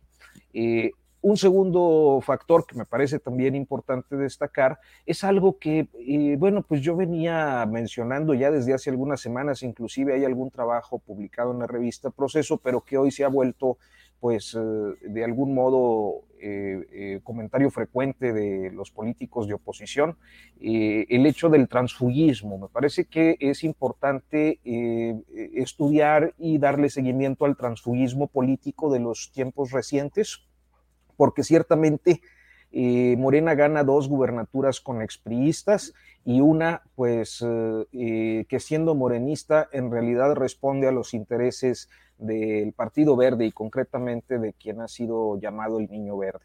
Entonces, el transfugismo político me parece que es un, aspecto destacable de esta, de esta elección. Y finalmente diría que hay una reducción de las eh, oposiciones, concretamente de Movimiento Ciudadano, que eh, pretendiendo desde hace tiempo convertirse en una tercera vía, pues salió muy mal en resultados, postulando principalmente a expanistas, un exmorenista, y en, esta, en este proceso electoral. y lo que sí me parece que ya eh, es eh, una extinción inminente, el PRD perdiendo registros locales.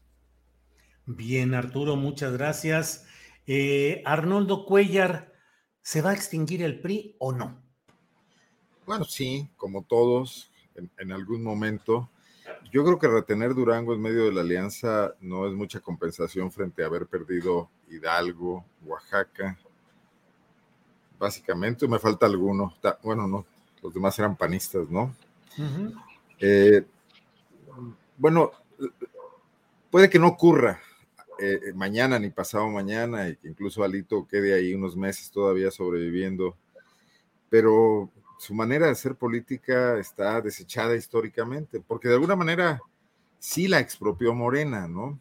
Y sin que sea el tema este de que es el nuevo PRI, etcétera, sino que sencillamente les quitó su acceso al dinero público crecientemente en cada vez más estados y a nivel federal, y eso va a terminar por asfixiarlos.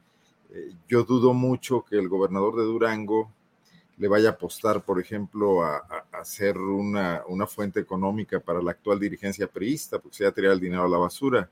Quizás esperará otros tiempos, tendrá sus propias batallas, tendrá que negociar con el gobierno federal. Eh, entonces, definitivamente eh, creo que tendrían que pensar ya seriamente los priistas que quedan, y no me refiero a Alito, a Moreira, a Carolina Villano, sino a esos que están replegados eh, todavía, que, que, son ya de edad provecta, si quieren seguir haciendo política en este país, ¿qué van, a, ¿qué van a hacer? Porque la alianza no les está funcionando de ninguna manera. Más allá de la cuestión ideológica, el tema muy claro es que gobernar territorialmente da elementos para continuar en esa dinámica de poder y que entre lo que ocurrió este domingo y lo que va a ocurrir el año que entra, pues está definiendo ya muy claramente la, la próxima presidencia de la República, ¿no? Porque de esos estados, en un estilo priista de hacer política y también panista, porque los panistas no son ajenos a eso, van a fluir recursos para el proyecto político del 2024, una vez que este se defina, se decante, independientemente de los terremotos que algunos puedan estar previendo que ocurran al interior de Morena, que yo no creo que llegue la sangre al río. Eh, y, ahí está definiéndose ya lo que va a ocurrir, ¿no? Ahora no es halagüeño, ni siquiera para los propios morenistas, ni para quienes pensamos que hace falta superar eh, la visión de derecha que ha gobernado este país, porque, porque persiste el viejo asunto patrimonialista de que estos gobiernos nuevos están tomando eh, las decisiones públicas, el erario, las instituciones como un tema personal, ¿no? Y, y, no como un proyecto de nación. Parece ser que este hablar del pueblo, que es un poco imitar lo que hace el presidente de la República, es, es simplemente una fachada y que al final de cuentas se están repartiendo cargos entre los cuates, eh, que no hay nuevo estilo de hacer política definitivamente. Y que bueno, pues eso la gente en un momento dado, el votante, el electorado, con un dejo de esperanza y de tratar de, y además porque es lo que hay, porque en la boleta solamente están estos partidos y estos funcionarios, pues le apuesta un poco como cuando compras un cachito de lotería, a ver si con estos nos va un poco mejor que con los otros, pero estructuralmente creo que no está habiendo cambios profundos, eso es lo que me parece preocupante de esta nueva tentación de unanimidad que, en la que estamos entrando, ¿no? Gracias, Arnoldo. Temoris Greco, ¿crees que con estos resultados de este domingo y con la suma de gubernaturas y diría yo de tesorerías o secretarías de finanzas estatales, tantas y tan eh, alineadas, virtualmente se está definiendo, claro, no somos magos ni somos adivinos, pero las condiciones son más propicias hoy para la continuidad de Morena en 2024? Sí, bueno, a mí me parece que tener de, tu parte al, eh, a, los, a los dueños del, del, estadio, pues siempre te va a beneficiar, ¿no? O sea, por ejemplo, en los... En los no se vale empezar a hablar mal del Atlas, eh, por favor. este, en, los, en los estados donde los eh, gobernadores de alguna forma favorecieron a Morena o, hubo algún tipo de acuerdos, en Quintana Roo, en, en Oaxaca, en Hidalgo, Morena arrasó.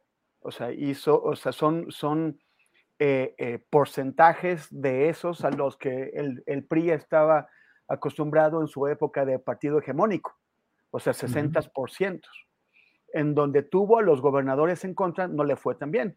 Por ejemplo, Cabeza de Vaca en Tamaulipas hizo lo posible por sabotear a Morena, por, por hostigar a sus candidatos, y ahí, eh, aunque se había previsto, de, acuerdo con las encuestas, una victoria mayor de Morena, en realidad es una victoria, es una victoria sólida, pero no es un, no, no arrasó, o sea, tuvo un 5%, 5 puntos de ventaja. En, Durango, donde, donde el gobierno estatal de, eh, se comprometió con, con, con, con la oposición, eh, Morena perdió, a pesar de que las encuestas iniciales hace unos meses antes de que eh, seleccionaran a Marina Vitela como candidata a gobernadora, la priista Marina Vitela como candidata de, Morena gobernadora, eh, eh, parecía que Morena iba a ganar y sin embargo en este periodo perdió esa ventaja. Algo debe haber tenido con la selección de la candidata, pero también con tener un, gobierno local muy activo en contra de Morena. Y en Aguascalientes ahí no se diga, ¿no? Hubo totalmente el panismo, que obtuvo también una victoria de 20 puntos, arrasó, dejó eh, a, la, la candidata de Morena por allá perdida, chiflando en la loma. Entonces sí, sí conviene, sí conviene, porque cuando tienes al, dueño del estadio a favor, tienes ventajas. Eh, ahora, en el, en el, caso es que estaba escuchando lo del, lo, del, lo del PRI, sobre la supervivencia del PRI. O sea, bueno, pues ahora vamos a hablar un poquito más adelante de lo que va a pasar en Coahuila y en el Estado de México el, próximo año, que es donde realmente se juega la, la, supervivencia de este partido.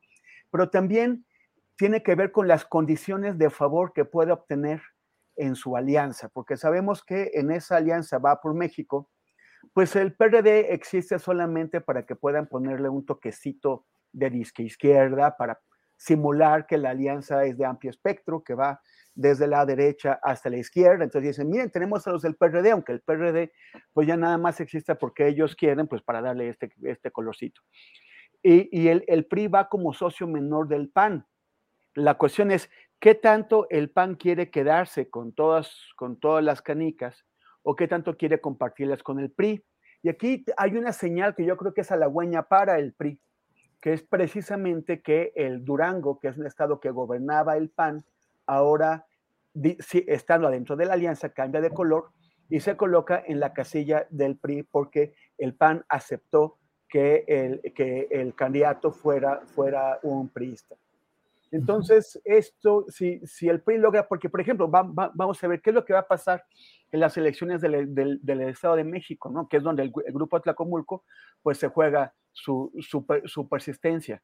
Eh, en, el Edomex, el, el PRI sigue siendo la fuerza eh, dominante, o al menos hasta el año pasado, cuando en las elecciones locales el PRI tuvo 26% de los votos y el PAN tuvo la mitad de esos votos, tuvo un 13%. Entonces, pero al mismo tiempo el PAN concentra eh, su poder en los en municipios más grandes e importantes que los que domina el PRI. la presencia del PRI en el Edomex es básicamente rural, y el PAN tiene Naucal, el PAN tiene Tlanepantla, Whisky, Lucan, todos estos eh, municipios que, que, tienen una enorme influencia económica en el Estado. Entonces, el, el, próximo año, al momento de definir candidaturas, el PAN reconocerá la primacía del PRI en el Estado de México, le cederá la candidatura, le, le la, dejará espacios, nego, nego, nego, negociará candidaturas en esos municipios importantes, o el PAN siendo a nivel nacional el, socio grande, pues intentará eh, comerse al PRI. Ahora, dependiendo de cómo resuelvan estos dos partidos sus diferencias internas, también será su desempeño en esas contiendas, porque tanto en el Estado de México como en Coahuila, que también va a elecciones y, que, y que, también está el PRI eh, en riesgo ahí, el, las, el, año pasado en las elecciones quedó bastante pareja la cosa. O sea, no hay una mayoría clara por, parte de la alianza opositora en ninguno de los dos estados, ni hay una, una, mayoría clara por parte de Morena. Entonces también es, depende de qué tanto, pues siendo que eh, ellos, ellos son los, los dueños del, del, estadio ahí, en Coahuila y en el Domex, pero el estadio grandotote pues es de Andrés Manuel.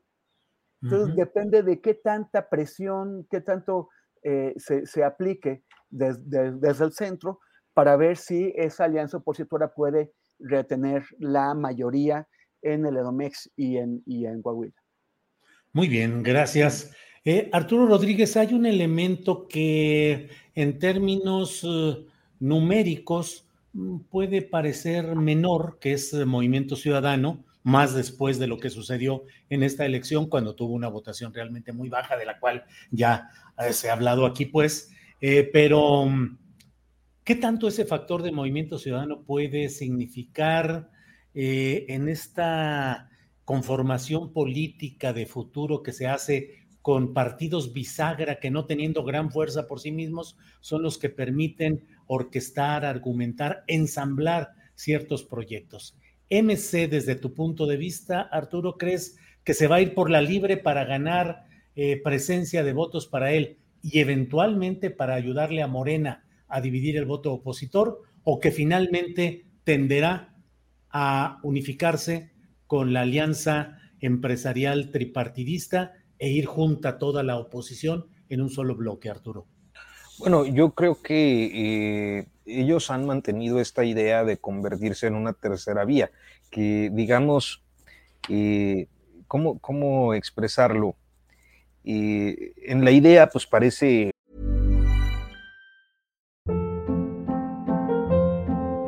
Hold up. What was that? Boring. No flavor. That was as bad as those leftovers you ate all week. Kiki Palmer here, and it's time to say hello to something fresh and guilt-free. Hello Fresh. Jazz up dinner with pecan-crusted chicken or garlic butter shrimp scampi. Now that's music to my mouth. Hello Fresh. Let's get this dinner party started. Discover all the delicious possibilities at hellofresh.com. Hey, it's Ryan Reynolds, and I'm here with Keith, co star of my upcoming film, If, only in theaters, May 17th. Do you want to tell people the big news?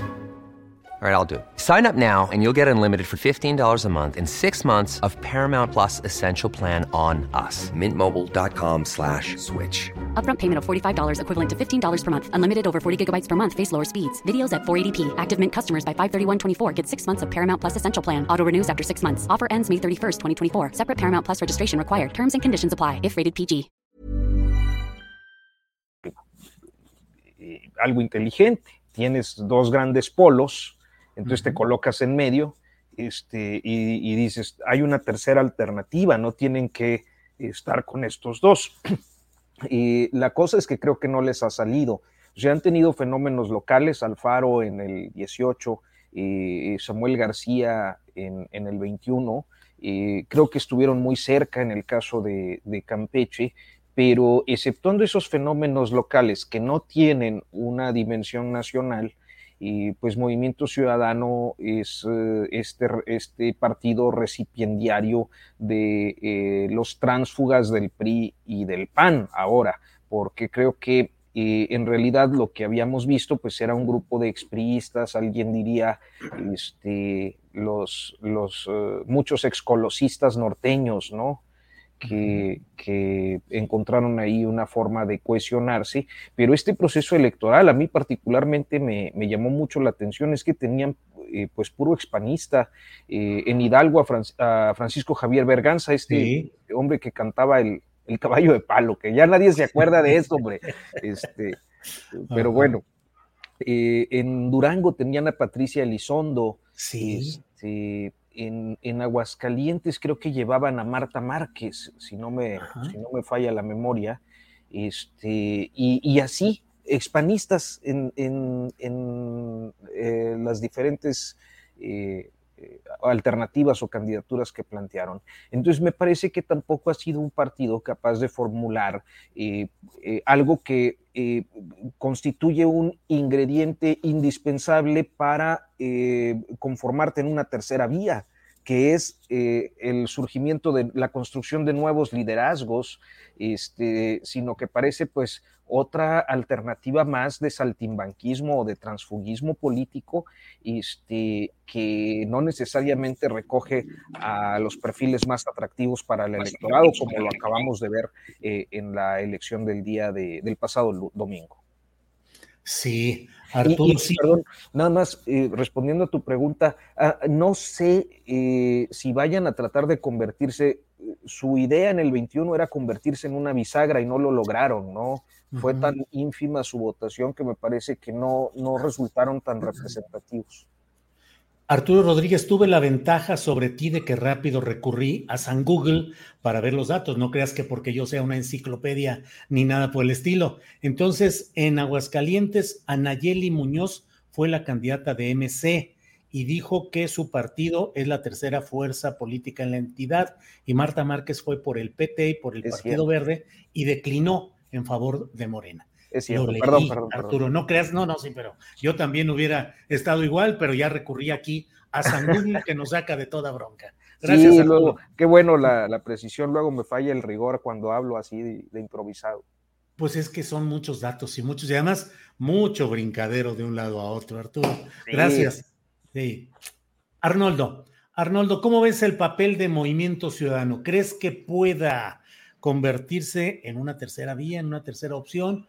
o le va a jugar al suspenso y a la negociación para terminar o apoyando a Morena directamente o dividiendo el voto opositor yéndose por sí mismo o sumándose finalmente al bloque PRI-PAN-PRD.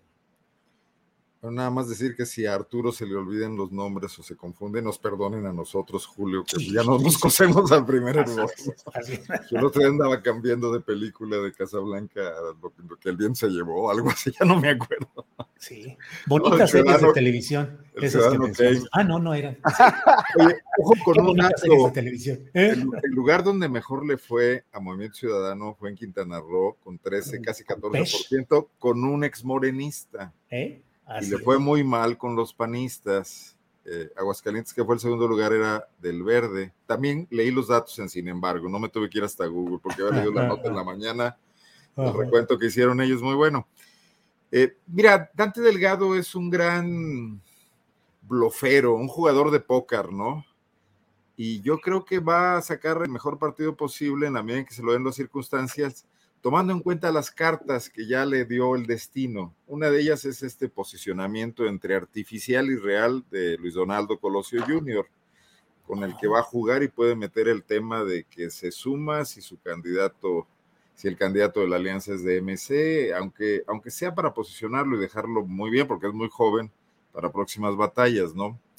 Yo creo que va, va a tratar de sacar lo más posible de una posible alianza, se va a encarecer, va a negar cualquier posibilidad de ir juntos, va a mantener el discurso de que están equivocando su estrategia, etcétera, y mantener la independencia para ver qué pasa primero en Coahuila y Estado de México y después en el 24. Eh, pero es un jugador de póker que no está construyendo un partido político en todos los territorios del país. Ha tenido suerte donde ha conseguido liderazgos regionales que ya tenían una base como Alfaro en, en- el caso de Jalisco y esta alianza que, yo no dudo que también es con el grupo empresarial regiomontano, sobre todo con FEMSA en el caso de, de- Samuel en Nuevo León, ¿no? Y que era lo que les convenía frente a lo que ocurrió entre PRI y Morena, eh, que es la gobernabilidad del Estado y su, y su patio chico, etcétera, y que siempre les ha interesado tener. Lo hicieron con el Bronco y ahora lo hicieron con, con Samuel, ¿no? Eh, entonces no veo un plan político de largo plazo que nos permita a los analistas que estamos acá jugando con símbolos y todo, saber qué va a pasar, porque va a ser muy eh, ligado a las circunstancias, pero no duden de que saldrá eh, con un triunfo parcial en medio de esto. Se habla la posibilidad de que pudiera ser, eh, pudiera sumarse a Morena si el candidato es Ebrard, ¿no? Que hay antecedentes Ujú. de esto.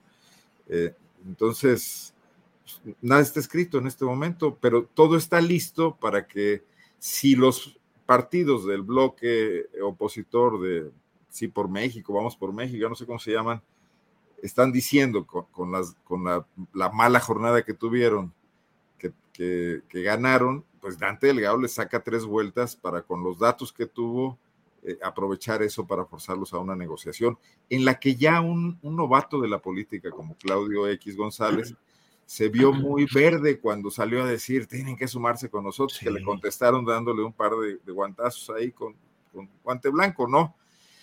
Eh, es, es experto en eso este hombre, ¿no? Sí, gracias Arnoldo Cuellar.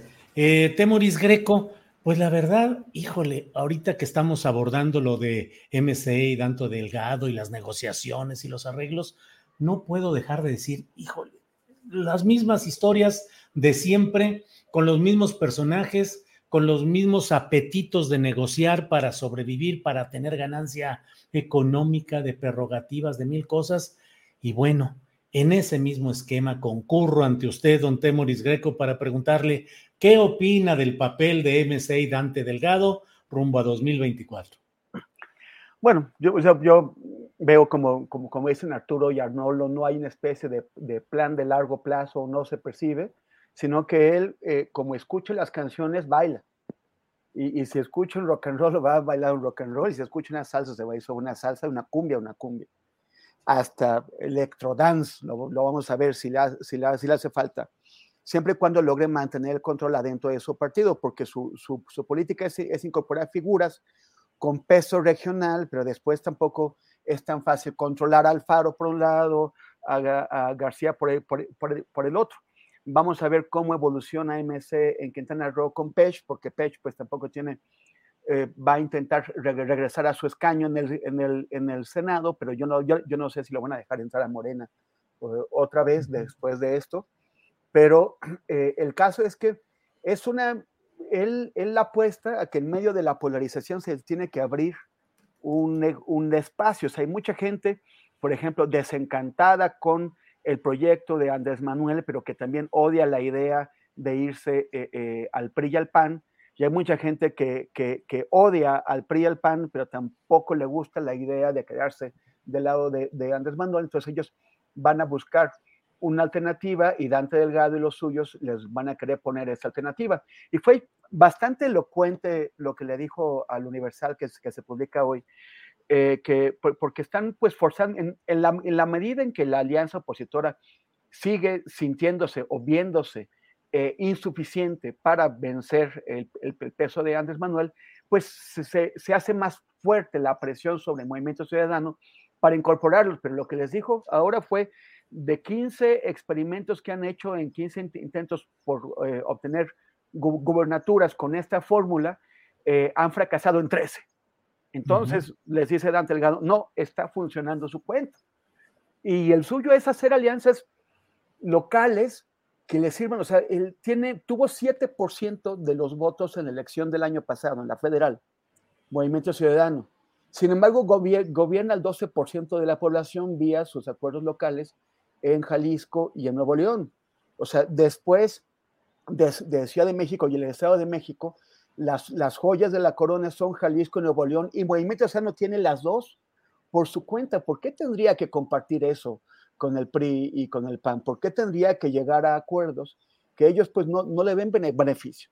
Entonces él va a seguir, dice eh, eh, eh, Arturo muy, muy, muy correctamente, que Movimiento Ciudadano es un recipiendario de figuras de otros partidos, bueno, en realidad todos los partidos lo son, o sea, todos los partidos postulan a que sea, todos, al que sea, al que se les ponga enfrente, siempre y cuando parezca que les va a, a, a, a, ofrecer algún tipo de beneficio, pues lo postulan.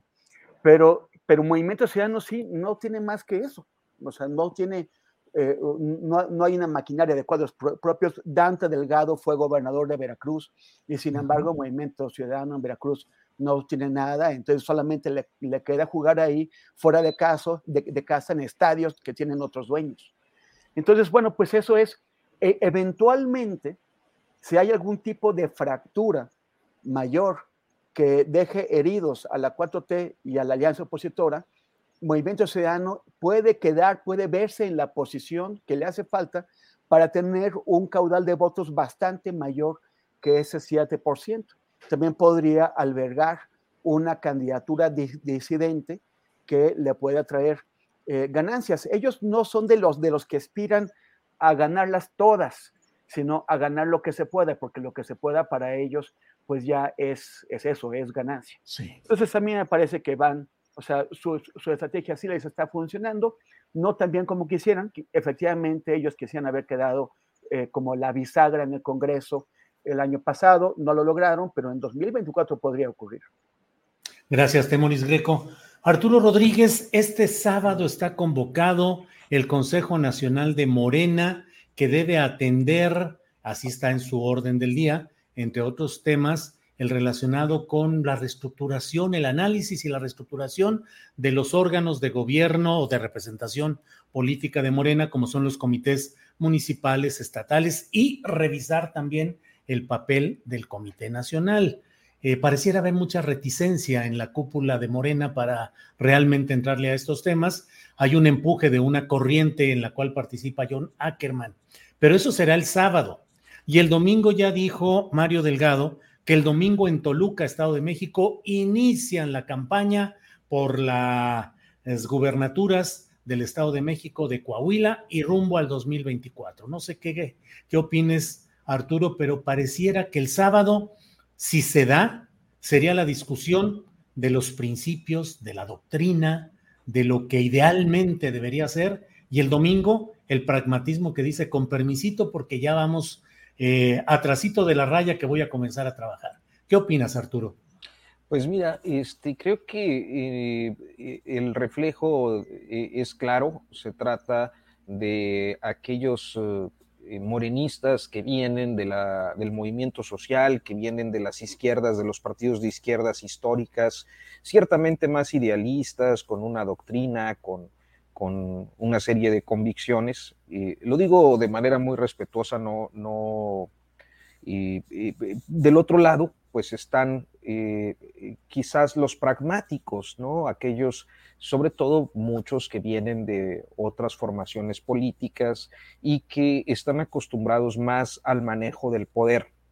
Yo creo que la dirigencia nacional de Morena se ha convertido en un, en un triunvirato donde Mario Delgado pues es el rostro visible de un liderazgo compartido con Ignacio Mier y con Gutiérrez Luna, y que entre los tres han estructurado a su antojo, eh, pues, eh, eh, la, es decir, han manejado a su antojo la estructura del partido, dejando fuera de la toma de decisiones e inclusive manoseando mucho los padrones de militantes, que es una de las asignaturas pendientes que han venido aplazando y, retorciendo, este, pues con miras al 2024. No porque alguno de los tres quiera ser presidente de la República, yo creo que son muy claros.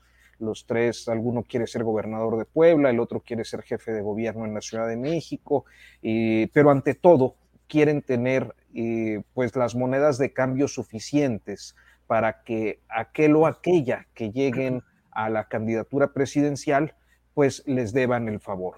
Entonces, creo que eh, el fin de semana lo que veremos pues son precisamente estas dos expresiones, las de la ideología y la doctrina que no termina de definirse en, Morena, porque a final de cuentas es una izquierda con peculiaridades, este, inclusive algunas resonancias uh, judeocristianas. Eh, y del otro lado, pues los pragmáticos que están en la consecución del poder. ¿Quién va a ganar?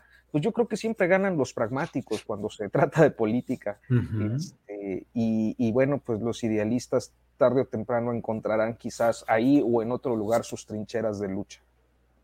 Gracias, gracias Arturo. Eh, Arnoldo Cuellar, ¿qué opinas sobre ese, esa dualidad de posturas, la de la discusión en Consejo Nacional de Morena, si es que se da? Si no es que hacen alguna marrullería para que no haya quórum, para que no, no se, eh, los registros no sean los adecuados, en fin. Si se diera esa reunión de Consejo Nacional, sería la discusión sobre la doctrina y lo ideal, lo que se buscaría, lo que se pretendería con palabras mayores. Y al otro día, el arranque de las campañas como acción pragmática de lo inmediato. ¿Qué opinas, Arnoldo Cuellar? No veo espacio para la teoría en medio del éxito del pragmatismo. O sea, les está yendo bien, ¿no? Mal que bien. Digo, más bien que mal, pues, o sea, los detalles y cómo, y estas críticas elaboradas nuestras de algunos analistas de que no son democráticos y que están repitiendo esquemas, etcétera, no les importa en absoluto porque están logrando números, están logrando están logrando terreno, que es lo más importante en la guerra y en la política, y un especialista como Temoris en conflictos bélicos lo sabe, ¿no? Entonces están, están este, exitosos. No veo que quienes quieran discrepar de eso y ponerse en este momento a construir partido tengan mucho espacio para ser escuchados. Ahora, al triunvirato que mencionaba Arturo, le falta un ingrediente, ¿no? Un Júpiter tonante, que es el habitante de Palacio Nacional que sin duda cuando él decide algo, los otros tres tienen que acatarlo. Y que tiene, Oye, Arnoldo, nomás eh, comento ahí algo que pusieron en el chat a propósito de lo que decía precisamente Temori sobre los estadios. Y dicen, pues sí, los estadios serán unos, pero el que tiene el bar, el videoreproductor para tomar las decisiones, está en Palacio Nacional. Entonces, pues, y la comisión de arbitraje. Pues sí, Arnoldo, adelante, perdón. Entonces, pues van, van en caballo de hacienda. O sea, que, que, que, ahora sí que Dios coja confesados a los periodistas del Estado de México, primero en esta situación de ver si le ceden al PAN para lograr la alianza espacios o si se agandallan y los dejan fuera, porque creo que los pueden planchar absolutamente. Y el antecedente es que Delfina se acercó muchísimo la vez pasada sin tener todo lo que tiene hoy, ¿no? Mm. Eh, estados completos alrededor, Michoacán, etcétera, Hidalgo ahora y la Ciudad de México que, pueden apoyarla, como sabemos que lo han hecho en el pasado los propios priistas cuando dominaban, ¿no? Entonces, pues no, no, no veo que ese sea el debate. El tema sí es que la sucesión presidencial 2024 en México se va a resolver dentro de Morena. Lo demás es anecdótico. Lo demás viene convirtiéndose cada vez más en utilería. El PRD ya es un monigote que sacan del sótano, lo ponen en la conferencia de prensa y lo vuelven a guardar cuando se van todos los demás, ¿no? Eh, no, no. Tienen que detener con un palito como los personajes de Abel Quesada. Como Chabelo en aquello de la carabina de Ambrosio, que César Costa lo metía a la maleta eh, porque salía Chabelo imitando a un mono de ventriloquía y terminaba y lo metían a la maleta. Así Exactamente. Oye, pero sería el único mono de ventriloquía que, que, que sobrevive a su, a, su, a su operador, ¿no? Al, al, al titiritero. Pues sí, pero es que está siendo impactante la pérdida de registros locales de lo que queda de este PRD, Arnoldo. No, bueno, pues es, es normal. ¿Qué, ¿Qué, iba a pasar ahí? No hay ninguna capacidad de operación política. Todo se reduce a una pequeña camarilla en la Ciudad de México y unos cuantos diputados que han logrado conservar en buena medida gracias a las alianzas, ¿no? Uh -huh. a, a, la, a, las del, a las del 21. Pero entonces, si es, hoy López Obrador lo dijo en la rueda de prensa, que cuando no se ensañó con el PRI a, a raíz de alguna Ajá. pregunta y dijo que necesitaba oposiciones que no fueran testimoniales, que, que, que fueran auténticas, les pidió volver a sus raíces, se regodeó con eso y no deja de cobrarles la factura de la, de la reforma eléctrica, en este caso al PRI. Uh -huh. eh, pero al final del día es cierto, o sea, ese, esa morena sin contrapesos se va a convertir en lo que es aquí en Guanajuato el PAN sin contrapesos. Es un partido corrupto, patrimonialista, etcétera, etcétera, etcétera, ¿no? Bueno, lo, lo, que sabemos, ¿no? Y eso, eso no es buena noticia para nosotros los ciudadanos.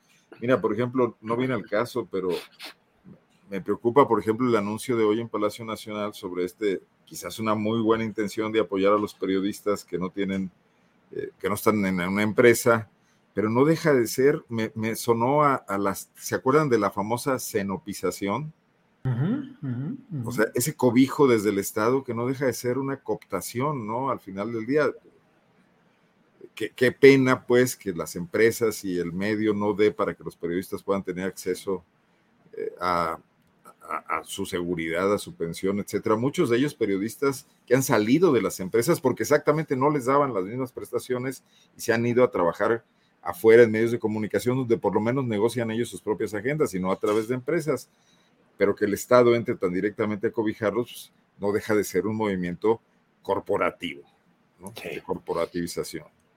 Gracias, Arnoldo. Para quienes no tienen la referencia cenopización, que es lo que acaba de decir Arnoldo Cuellar, es por uno de los sectores del PRI. El PRI tenía el sector obrero con la CTM y las demás centrales, el campesino con la CNC y la CNOP, que era Confederación Nacional de Organizaciones Populares, en la que entraban vendedores ambulantes, grupos de, eh, eh, de empleados de diversa índole, era de todo, era todo lo que no eran sí. ni, emplea ni trabajadores, eh, obreros, ni campesinos, ahí entraba. Y en la CNOP, en el sistema priista, ahí se metía a empresarios, incluso. Claudio X González, claro, pues, Vicente sí, Fox. De todo, de todo que había ahí. En sí, fin. El, el, el, perdón, el, la, sí. pero eh, a mí me, me, tocó todavía ubicar a la Federación Revolucionaria de Periodistas de Coahuila, de la, wow. de la CNOP, y, sí. y, luego me di cuenta de que había, eh, pues ciertamente, eh, organizaciones de la CNOP en diferentes estados de la República que aglutinaban a periodistas y no les iba tan mal, o sea, todas estas colonias periodistas, por ejemplo, que se sí. ubican en muchas ciudades del país, claro. pues tenían su origen justamente en, en las uh, condiciones de acceso a la vivienda que conseguía la, la organización eh, gremial, ¿no? Sí, este, sí, Pero bueno, dicho eso, ya, porque me, me alonché con el turno del señor Temoris y yo no quiero bronca. no te hagas, no te hagas, hay tiro. Hay Ay, tiro. La referencia de Julio te faltó nada más decir para los jóvenes, como dice el clásico, ¿no? Sí, sí, sí, que no tienen idea de lo que fue. Las... Sí, sí, sí, imagínate. Pues es la salida, toda la salida. ¿Perdón? Había casinos de los periodistas y había como, sí, sí mucha, o sea, pues sí, eran como un sector, de, o sea, una organización del sector popular, ¿no? Sí, claro, servicio dental, eh, los eh, predios y eh, préstamos para construir casas, en fin, de todo había ahí. Temoris Greco, no como entre ahora. el sábado de la discusión en el Consejo Nacional, ¿qué dijiste, Arturo? No como ahora. Sí, no como Perdón, ahora. No, no, no, está bien, está bien. Temoris sobre Morena, que el sábado puede tener un Consejo Nacional que puede ser interesante, y el domingo que dice que arranca tambor batiente su campaña por eh, los dos estados que todavía siguen en poder del PRI, el Estado de México y Coahuila, y rumbo al 2024. ¿Idealismo contra pragmatismo o así son las cosas, Temoris? Pues mira, yo, yo quisiera irnos un poquito para atrás para recordar cómo se pervirtió el Partido de la Revolución Democrática. Un partido que pretendía ser democrático, en el, cual, eh, bueno, que surgió en contra de los fraudes electorales, pero que nunca tuvo un proceso electoral limpio y siempre eh, las, tribus, las, las corrientes se hacían chanchullo. Y fue ganando la corriente que tenía más recursos con los cuales hacer chanchullo. La de los chuchos, junto con otra, también la de Amalia y otra, bueno, pero fundamentalmente la de los chuchos, la llamada nueva izquierda, que siempre tenía cómo comprar delegados y cómo generar eh, eh, poder a nivel local y ofrecía candidaturas y, y, así fue in, incorporando gente que poco a poco esos eh, recién llegados, extraídos de otros sectores políticos ajenos al, al PRD, eventualmente se fueron, se fueron haciendo más hasta que llegó un momento en que Nueva Izquierda era imbatible adentro del PRD, tan imbatible uh -huh. que ni siquiera Andrés Manuel López Obrador logró recuperar el partido, eh, que, quitárselo de, de, sus manos y prefirió salirse que eh, seguir com compitiendo en condiciones de, de, de, desventaja con Nueva Izquierda. Entonces yo digo a, ahora, o sea, ¿cómo, cómo ganó Mario Delgado eh, la, la, elección por la, por la dirigencia de Morena? Pues en un proceso oscuro, en un proceso opaco, en un proceso en el que nadie, o sea, como, como están siendo los procesos de, de selección de candidatos, donde hay supuestas encuestas que nadie sabe cómo, dónde quedó la bolita, donde, eh, cuál, cuál, es la metodología, quiénes son los responsables, en, en dónde quedaron los cuestionarios, ni siquiera en dónde quedaron las facturas, quién pagó por esas encuestas. Entonces, eh, van a ir a un, a un a, al, al, consejo. Y luego, eh, pero si, si, Mario Delgado ya se apoderó de, de la mayoría, ya, es, ya es, una, es, una, mayoría que él convierte en mayor poder, porque en la, uh -huh. en la, medida en que tiene control de las estructuras, de las estructuras del partido, puede hacer alianzas, traer priistas y panistas y cualquier otra cosa que se le ocurra, incorporarlos a Morena e ir generando una mayoría que aplaste a los fundadores de Morena, a la gente que construyó el partido. Entonces, ¿cómo, cómo van a evitar seguir el camino del PRD? Yo recuerdo cuando metieron a José Guadarrama, un senador priista que luego convirtieron en, el, PRD en candidato de ese partido, un tipo que había hecho todas las porquerías del mundo eh, en, el estado de Hidalgo.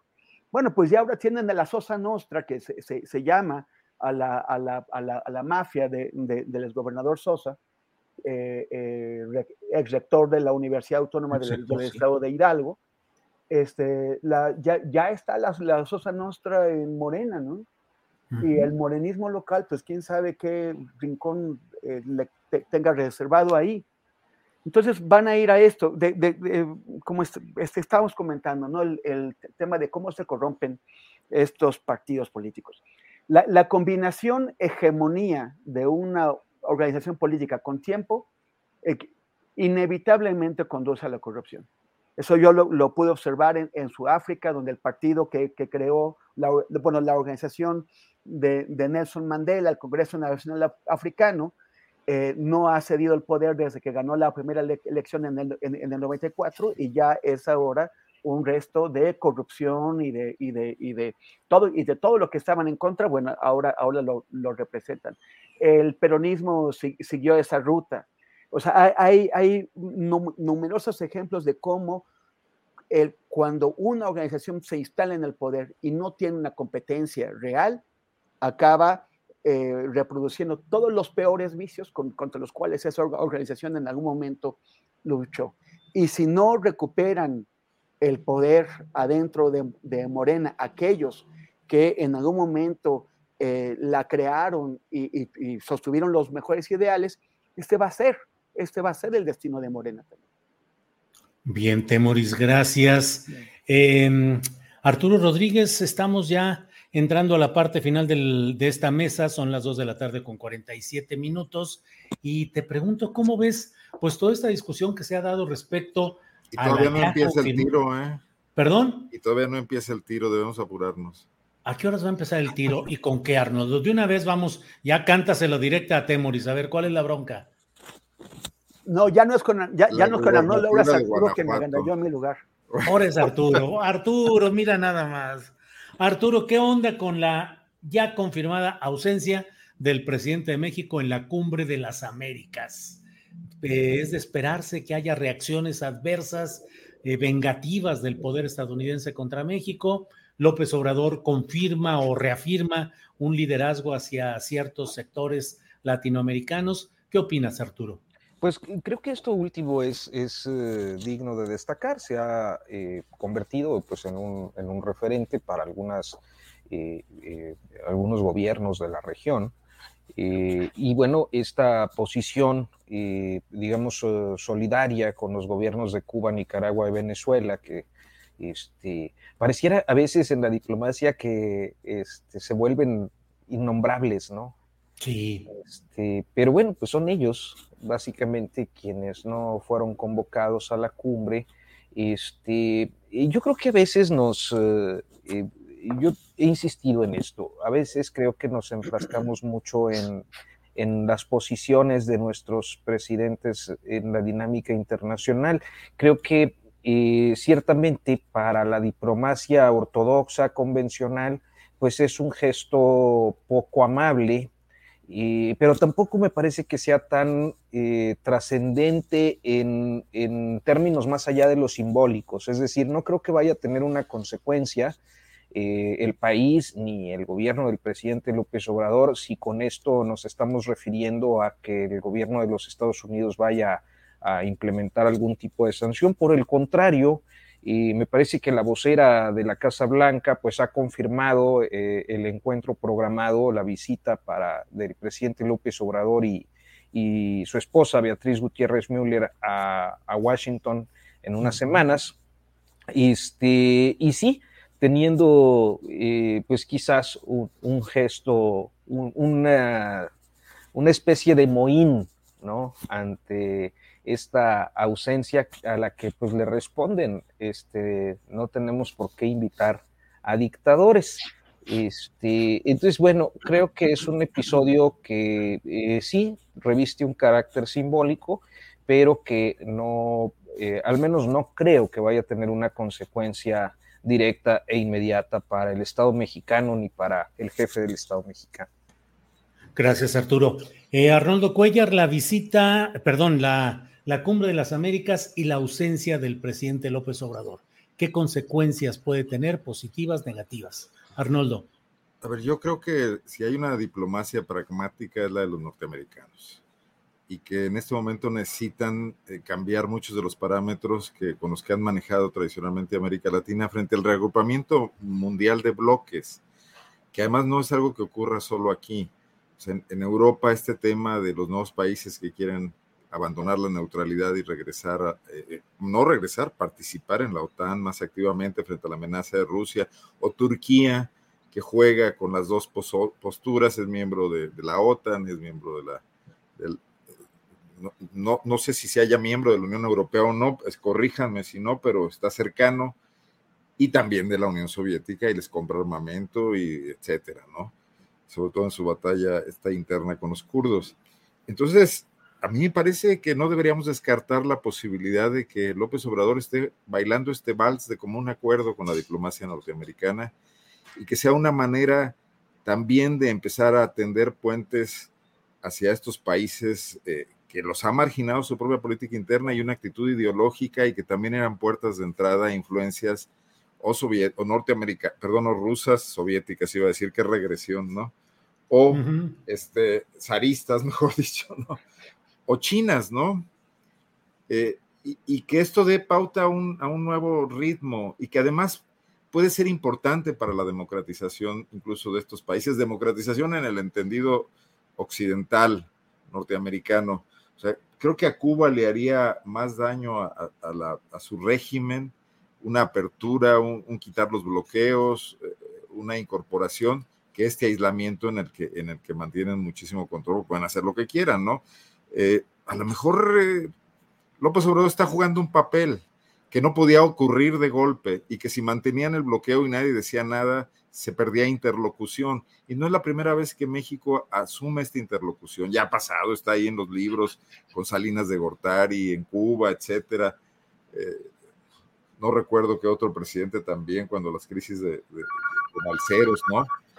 Entonces, eh, no descartemos esa posibilidad.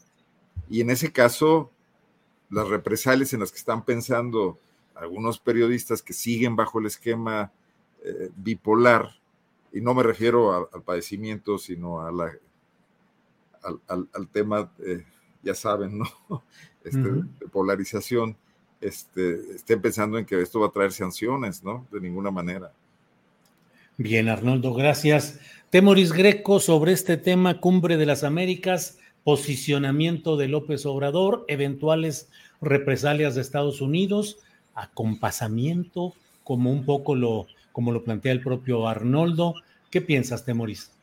Yo, yo creo que el, el, presidente hizo una suma muy simple. ¿Qué gano si voy? ¿Qué pierdo si voy?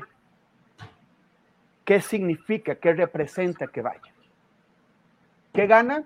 Yo no veo una ventaja real en hacerse parte de un juego que a mí, a mí me parece que es más para el consumo interno de, Estados Unidos, para reforzar la sensación de liderazgo de Biden.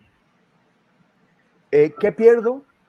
Calculó bien que Estados Unidos no iba a generar un enorme problema.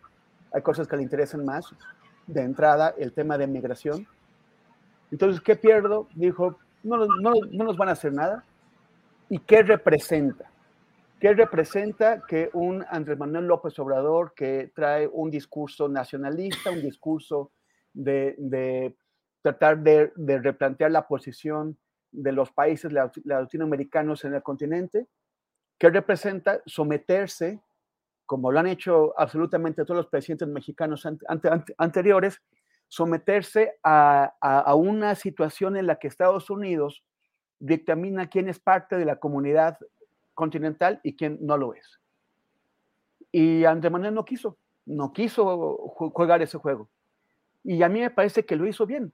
Es siento un precedente, removió las posturas de otros países de América Latina, generó eh, algunos apoyos y, y, sobre todo no se sumó a este, a este, a este juego. Ahora, sí podría tener con, con consecuencia pues que, eh, que este evidenciar la debilidad de la política de Estados Unidos en América Latina, pues también erosione las posibilidades de que los demócratas retengan el control del Congreso de Estados Unidos en las elecciones de noviembre. Pero tampoco es que esto lo fuera a cambiar. O sea, realmente no creo que, que, Biden esté pensando que, eh, que toda su apuesta política pues depende de esta cumbre de, las Américas. La cumbre de las Américas es parte de otros movimientos que está haciendo, el más importante de, de los cuales se está jugando en Europa y, sobre todo en Ucrania. Y en, el, y en el reforzamiento de la OTAN, que como ya habíamos comentado aquí antes, Putin le hizo el favor a Biden de, darle todos los, todos los elementos para relanzar a la OTAN como eh, principal eje de la política exterior de Estados Unidos.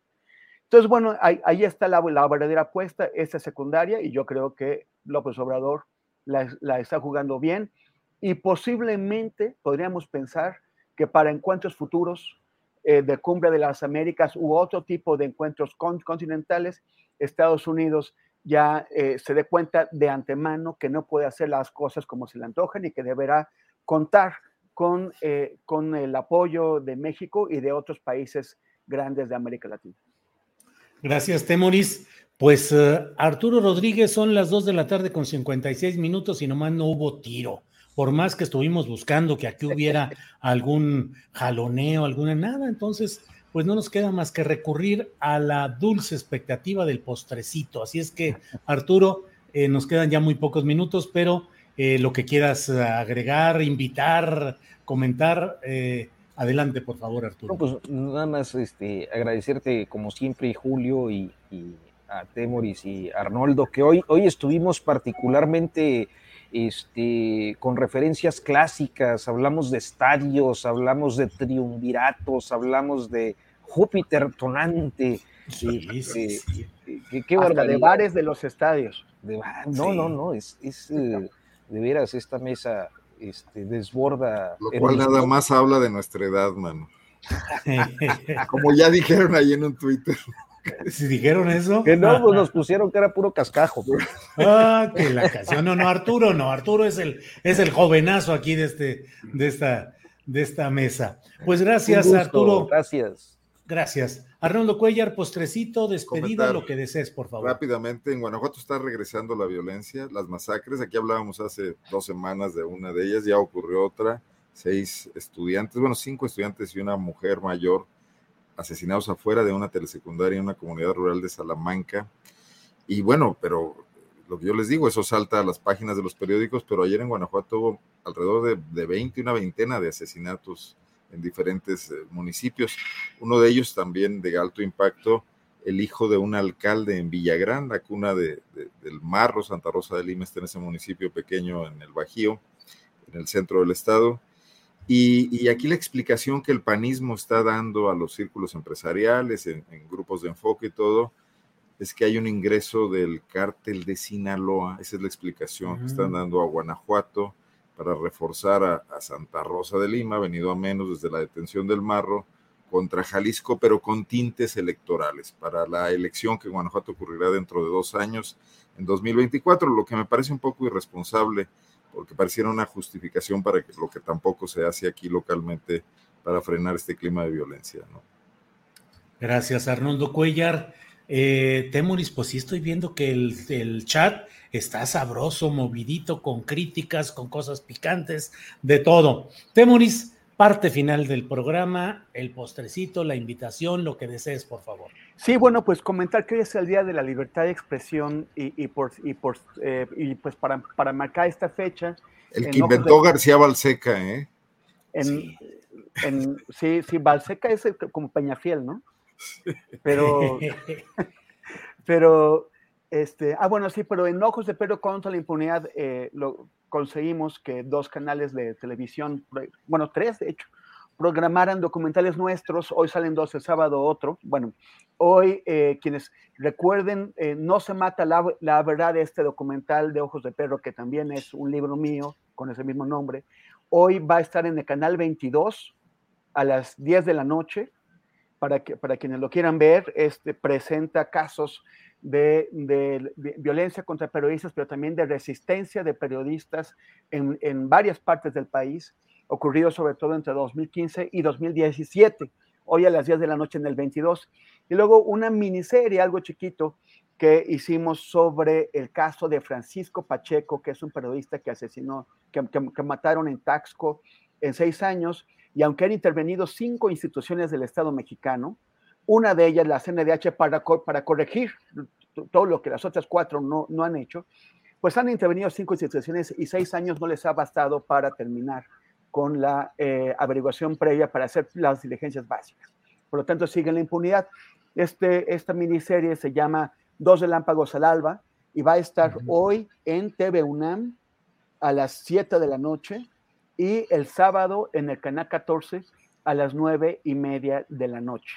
Entonces, recuerden, en el 22 no se mata la, la verdad a las 10 de la noche y dos relámpagos al alba hoy en TV UNAM a las 7 y el sábado en el canal 14 a las 9 y media. Si cual, cualquier duda, consulten nuestras redes en arroba temoris eh, en Twitter y en Instagram y eh, facebook.com diagonal temoris en Facebook para ver los detalles. Muchísimas gracias, Arnoldo, eh, Julio, y pues este, oye Arturo, la salida, ¿eh? Aquí te estoy esperando. Ahí está, si hubo tiro, finalmente, luego nos platican cómo estuvo todo. Gracias, Arturo. Si aquí no hubo tiro, menos en el 24. No, no, no, claro que no. Gran cierre, Arnoldo. Arturo, Arnoldo Temoris, muchas gracias. gracias, hasta luego. Saludos, gracias. No se vaya porque vamos a estar enseguida con Adriana Buentello para platicar acerca de noticias y de hechos que están sucediendo en estas horas, en estos minutos recientes. Así es que, como siempre, doy la bienvenida en esta reaparición a Adriana Buentello. Adriana, listos de nuevo. Pues, Julio está no calientita la política. Fíjate que por ahí ya metieron a alguien al congelador, o eso es lo que deja entrever Ricardo Monreal, el senador que acaba de dar una conferencia, Julio, con declaraciones muy particulares. Vamos a escuchar, porque quiero escuchar tus comentarios sobre esto que está planteando el senador Ricardo Monreal, que es otra de las corcholatas, pero que parece que metieron a la congeladora, Julio. Vamos a escuchar si te parece. Y la oposición requiere de reagruparse, revisar su proyecto, su estrategia, su plataforma política como coalición y tratar de recomponer su táctica. Tampoco daría por muerta a la oposición. Se equivocan quienes creen que ya está liquidada.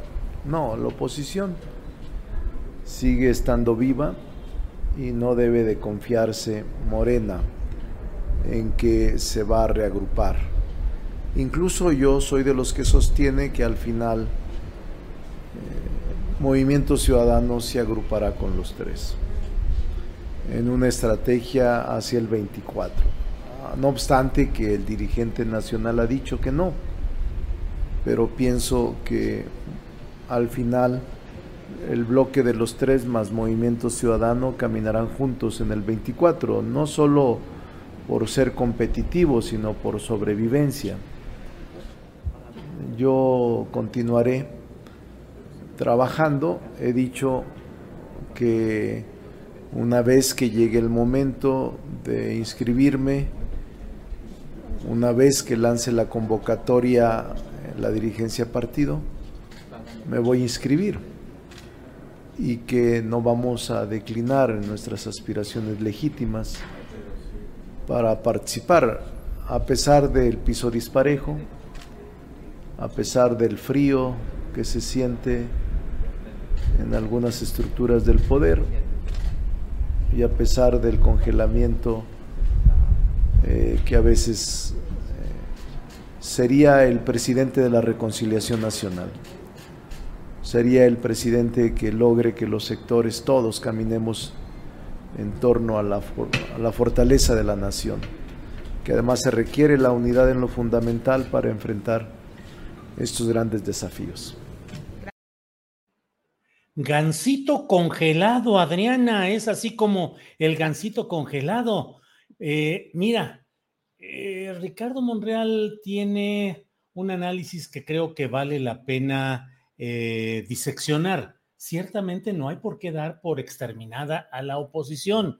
En política las cosas pueden cambiar en 24 horas y a veces en una hora, cambiar de manera radical. Hay muchos ingredientes volátiles, puede haber todavía muchas cosas y quienes hemos tenido ya la edad suficiente para ver muchos procesos políticos y electorales, pues hemos visto cómo lo que hoy puede parecer una verdad absoluta puede cambiar más adelante. Todo hace hoy suponer que Morena tiene las mejores condiciones para llegar al 24 y todo hace parecer que Morena tendría todo para seguir en el poder, pero no se olvide que hay un conglomerado, una conjunción de intereses mediáticos, empresariales, em, eh, de políticos, partidistas, económicos, que están deseosos de ver cómo pueden encontrar la manera de disolver este paso aparentemente triunfal hasta este momento de Morena, pero interrumpirlo en el 24.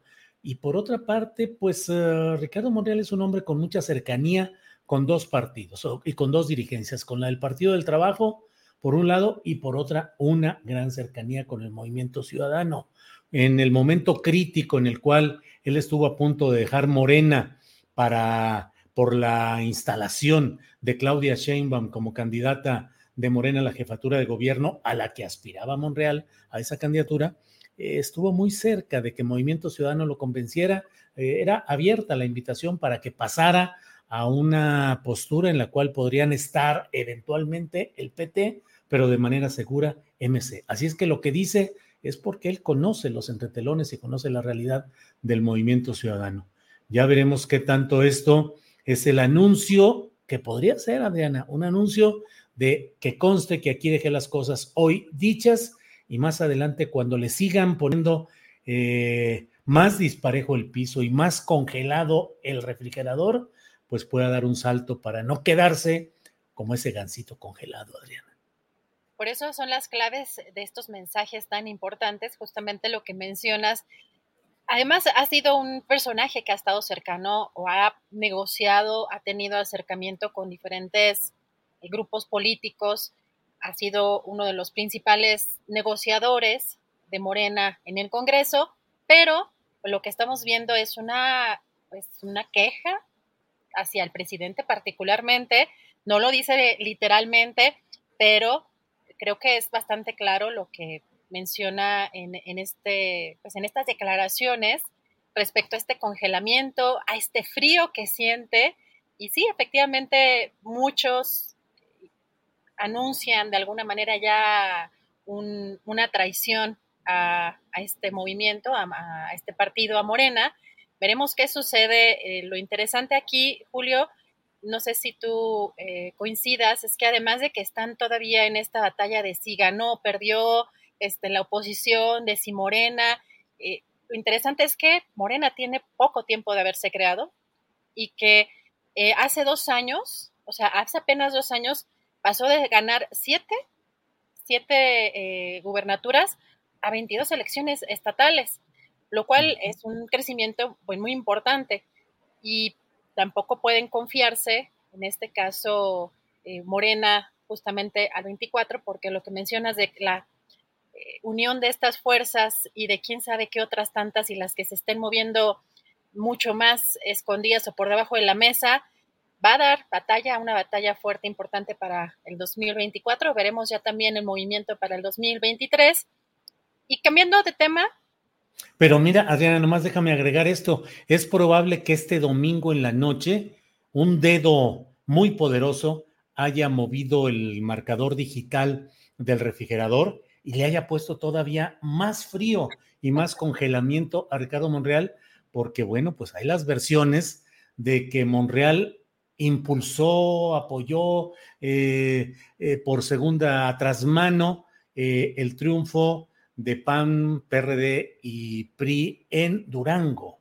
Es decir, que en Durango se habla de que hubo pues alguna alianza o algún apoyo de Monreal ahí a Esteban Villegas, que fue finalmente el ganador, priista de origen, y hay quienes mencionan incluso que allá estuvo un buen tiempo presente en la zona de la laguna, pero en la parte de Durango, Gibran Ramírez, que Gibran Ramírez es alguien que se ha definido eh, eh, como parte del equipo de Ricardo Monreal. Entonces, pues en las intrigas palaciegas o no, ya hay versiones en ese sentido y no vaya a ser que al frío que le pusieron por la alcaldía de Cuauhtémoc, ahora le agreguen también un frío duranguense que ahí son alacranes los que pican, Adriana Buentello. Aquí no olvidamos, ¿ah?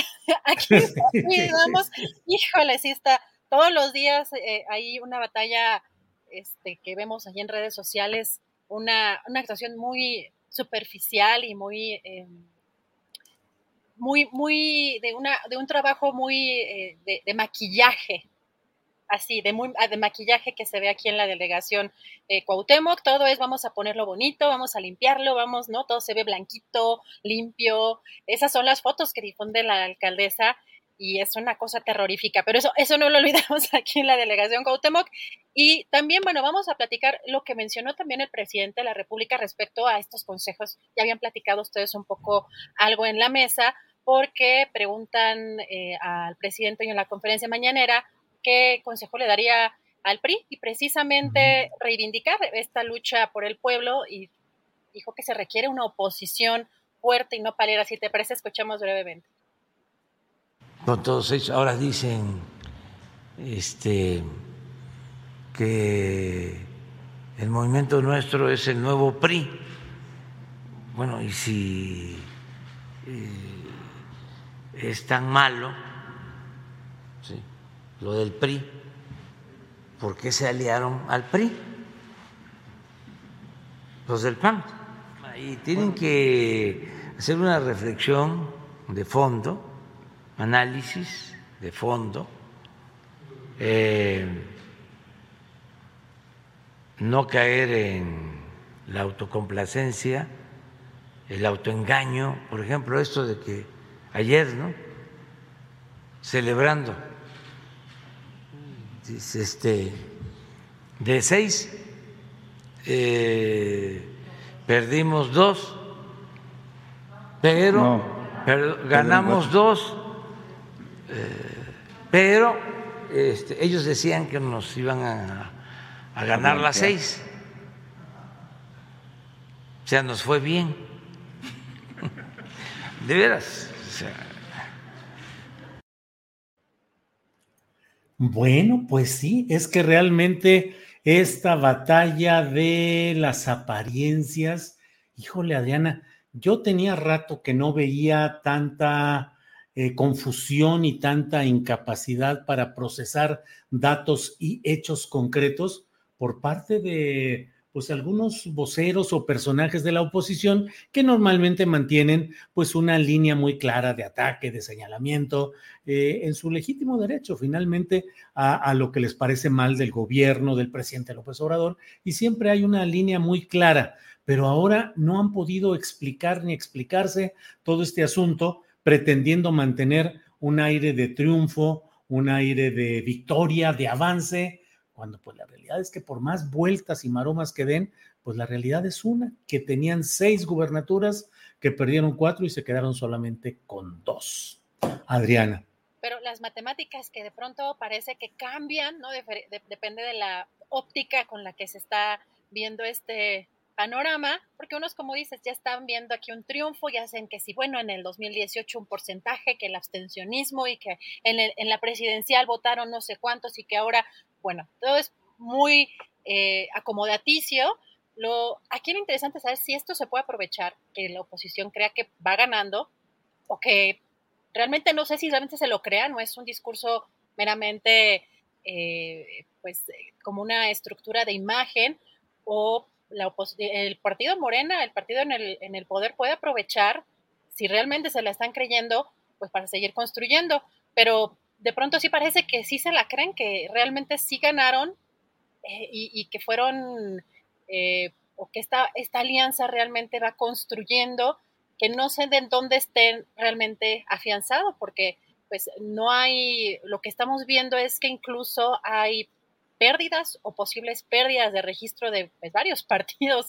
Una mezcla un poco extraña, Julio, no sé si, si coincidas en esa parte, pero hemos visto tweets, este, de hecho por acá creo que tenía eh, alguno, Sebastián, alguno que le mandaste de eh, Pablo Macluf, que es uno de los que también hacen estas sumas o estas cuestiones un poco extrañas, de siempre sí, este, sí ganó la oposición, pero bueno, que no un poquito, pero... sí, mira, ahí Pablo Macluf dice, difícil sacar conclusiones nacionales.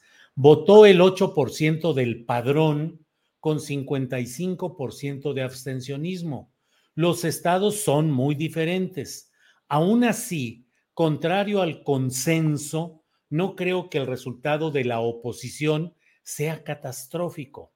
Ganó una tercera parte, un tercio, y por poquito la mitad, pero sí es preferible ser pesimista. La verdad es que no lo entendí claramente. Fue un sí, pero no, no, pero sí, malabares y una serie de de cosas en las cuales, pues sí, un tercio se aproxima a un medio, sin lugar a dudas, pues eso siempre y no hay ninguna discusión. Dos está cerca de tres, pues eso sí, pero en la realidad quedaron con un tercio y de una manera muy accidentada. Y sin embargo, le siguen dando vueltas a todo esto ellos y luego, no sé si tiene por ahí Sebastián lo que puso Vicente Fox, que ahí sí me quedé, dije, bueno, bueno, a ver, espérate, ¿qué sucede? Porque aquí sí ya es el colmo de la equivocación. Dice Vicente Fox Quesada, Morena perdió 9 millones de los votantes de López.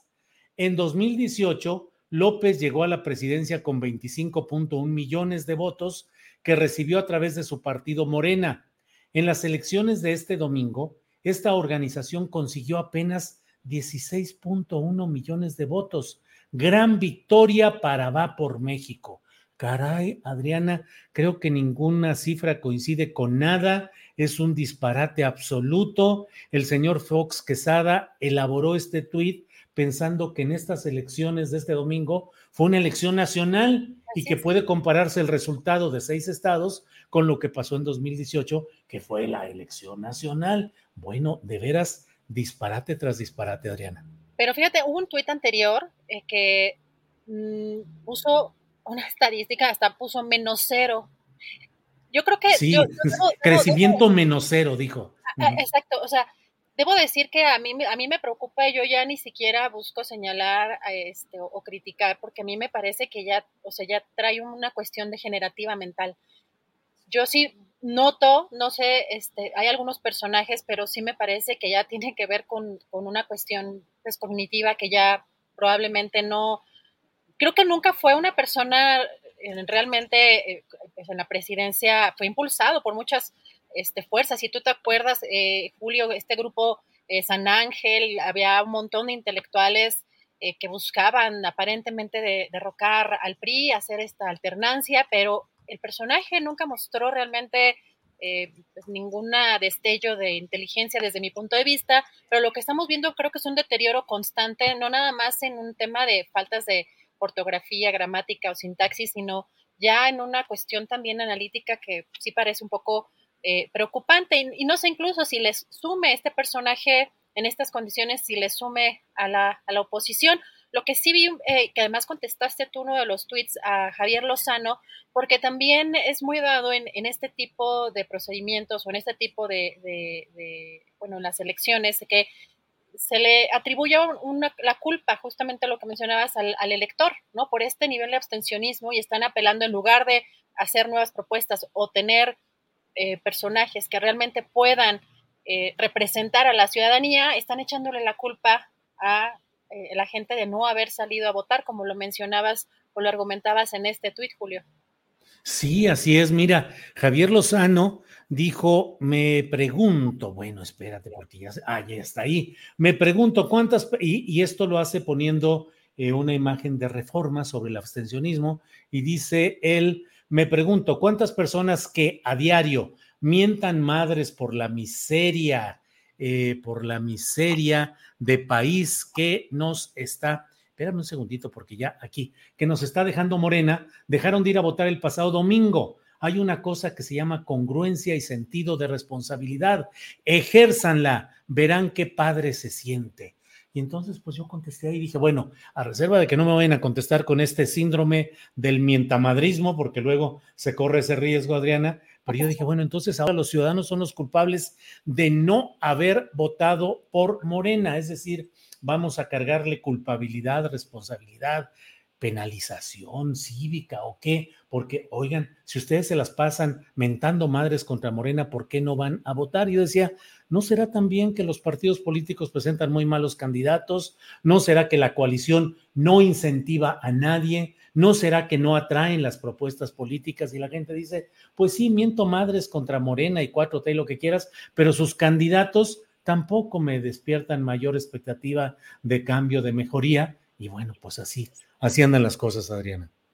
Aquí lo preocupante va a ser realmente ver de aquí al 2024 qué fuerzas, qué diferentes fuerzas y el financiamiento, Julio, que es lo que ahí va a haber, pues, acarretadas por todas las élites que están, eh, que confluyen en esta oposición, pero también las derechas, las ultraderechas, cómo se van a ir agrupando frente al 2024. Por eso no debe confiarse el partido eh, Morena. Y también eh, lo que preocupa es que no hay cuadros o no se ven cuadros realmente que estén formados. Hay aparentemente una institución que forma cuadros en Morena, que a lo mejor no tiene recursos, pero lo que estamos viendo es un reciclaje y lo que quisiera ver probablemente la ciudadanía y las bases de Morena es realmente ver candidatos ciudadanos o que estén realmente impulsados eh, las bases de Morena en estas candidaturas y no se ha visto reflejado eso y hemos estado viendo por eso precisamente estos brincos de, de un partido a otro. Habrá que estar pendiente de lo que va a pasar el sábado y, y el domingo porque lo del Estado de México sí se va a venir eh, fuerte, Julio. Sí, sí, sí, sí, así es. Bueno, pues eh, ¿nos queda algo pendiente o ya estamos al final? Adrián? Ah, yo sí, todavía, breve nada más, porque hoy el presidente no, no. también volvió a mencionar sobre este tema de la cumbre, porque la razón por la cual eh, no asistió, pero previo a lo que mencionó hoy el presidente, el portavoz del Departamento de Estado Estados Unidos, Ned Price, hizo estas declaraciones. Hemos escuchado al presidente López Obrador, entendemos su postura sobre esto. Ciertamente hay una diversidad de opiniones cuando se trata de quién debe ser invitado a la Cumbre de las Américas. Hemos hecho todo lo posible para incorporar los puntos de vista del hemisferio. Lamentablemente es notable que uno de los elementos clave de esta cumbre es la gobernabilidad democrática y estos países no son ejemplos, por decirlo suavemente, de gobernabilidad democrática. Así que hoy el presidente Andrés Manuel López Obrador volvió a criticar lo que sucedió con estas invitaciones o con esta cumbre y dijo, ¿quién autoriza a una nación excluir a otra? ¿Que hay gobierno mundial? No, vamos a escuchar qué dijo. Por eso no fui a la cumbre, porque siguen también con lo mismo, porque no es nada más México, es el mundo o muchos países del mundo, en el caso de Estados Unidos, con todo respeto, ¿no? Pues es la política de hace dos siglos. En el caso de América, no se invita a todos a la cumbre porque se les considera dictaduras o porque no son buenas las relaciones que tienen con esos países. Entonces, ¿quién autoriza a una nación excluir a otra? ¿Hay gobierno mundial? No. El intervencionismo, la falta de respeto a las independencias de los países, la falta de respeto a la soberanía.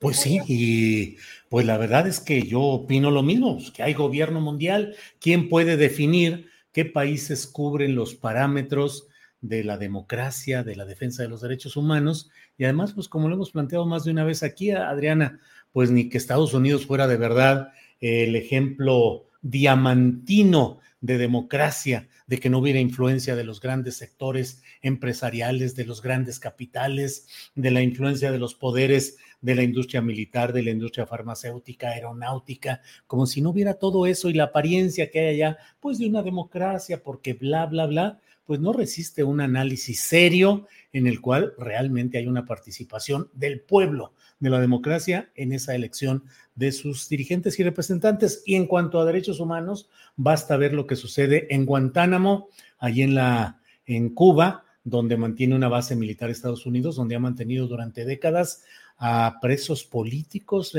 mediante actos inhumanos absolutamente, entre otros, algunos presuntos participantes en la caída de las Torres Gemelas, no sujetos a proceso, sino sujetos a tratos que van contrarios totalmente a lo que son los derechos humanos conforme a los parámetros internacionales. Pero bueno, pues ya veremos qué sucede en esta cumbre de sí. y además también, o sea, la, la, doble moral en el tema de Ucrania, Rusia, vemos también el tema de, de, Israel, por ejemplo, como en un lado sí señala, en otro lado no señala. Eh, hay una serie de irregularidades, incongruencias y doble moral que es espeluznante, la verdad, por decirlo menos. Y ya lo mencionaba el día de ayer con el tema del Salvador, o sea, eh, Nayib Bukele sí está invitado.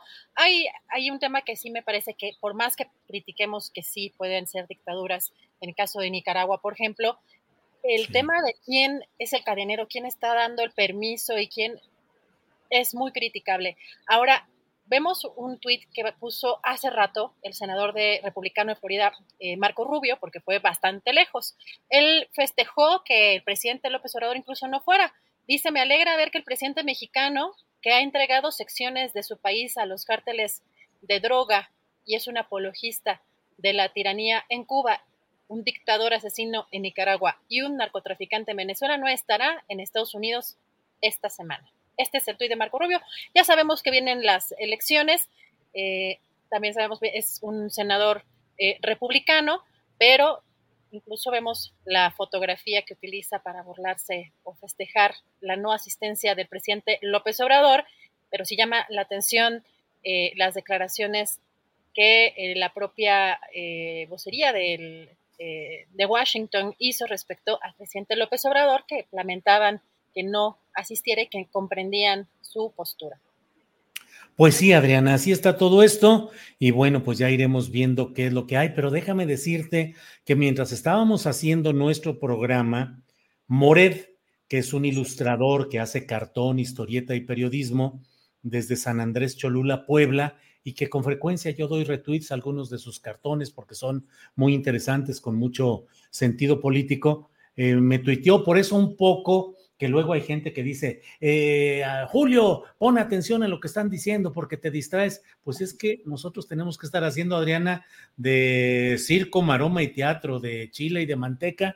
Y entonces a veces cuando estoy hablando, estoy, me acaba de llegar ese, ese comentario, ese mensaje. Estoy descargando una imagen, se la mando a Sebastián y Sebastián ya tiene este cartón que hizo Moret. Dice, mientras estaba escuchando nuestro noticiero. Dice, lo hice en tiempo real. Mientras estaba corriendo el, noticiero y lo que estaban diciendo, hice este cartón que nos envía amablemente Mored, donde pues no necesita más descripción, Adrián, ahí está el verde dinosaurio tricolor con tanque de oxígeno en Durango. ¿Cómo ves? Pero hasta tierno se ve ahí. Sí, sí, sí, la verdad sí, porque es como un dinosaurio bebé, está, está no está tan eh, grandote, pero bueno, respira, respira, respira.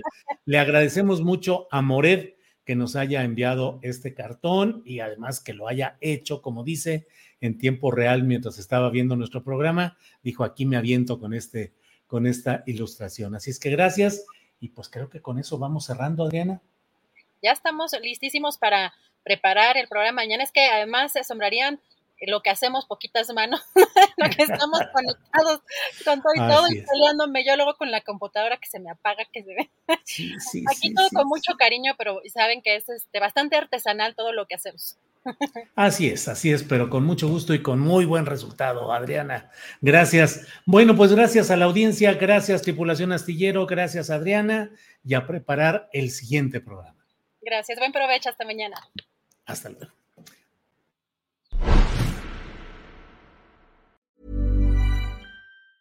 Ever catch yourself eating the same flavorless dinner three days in a row?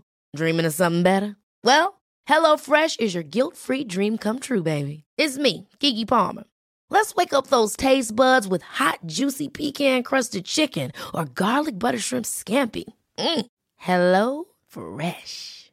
Stop dreaming of all the delicious possibilities and dig in at HelloFresh.com. Let's get this dinner party started.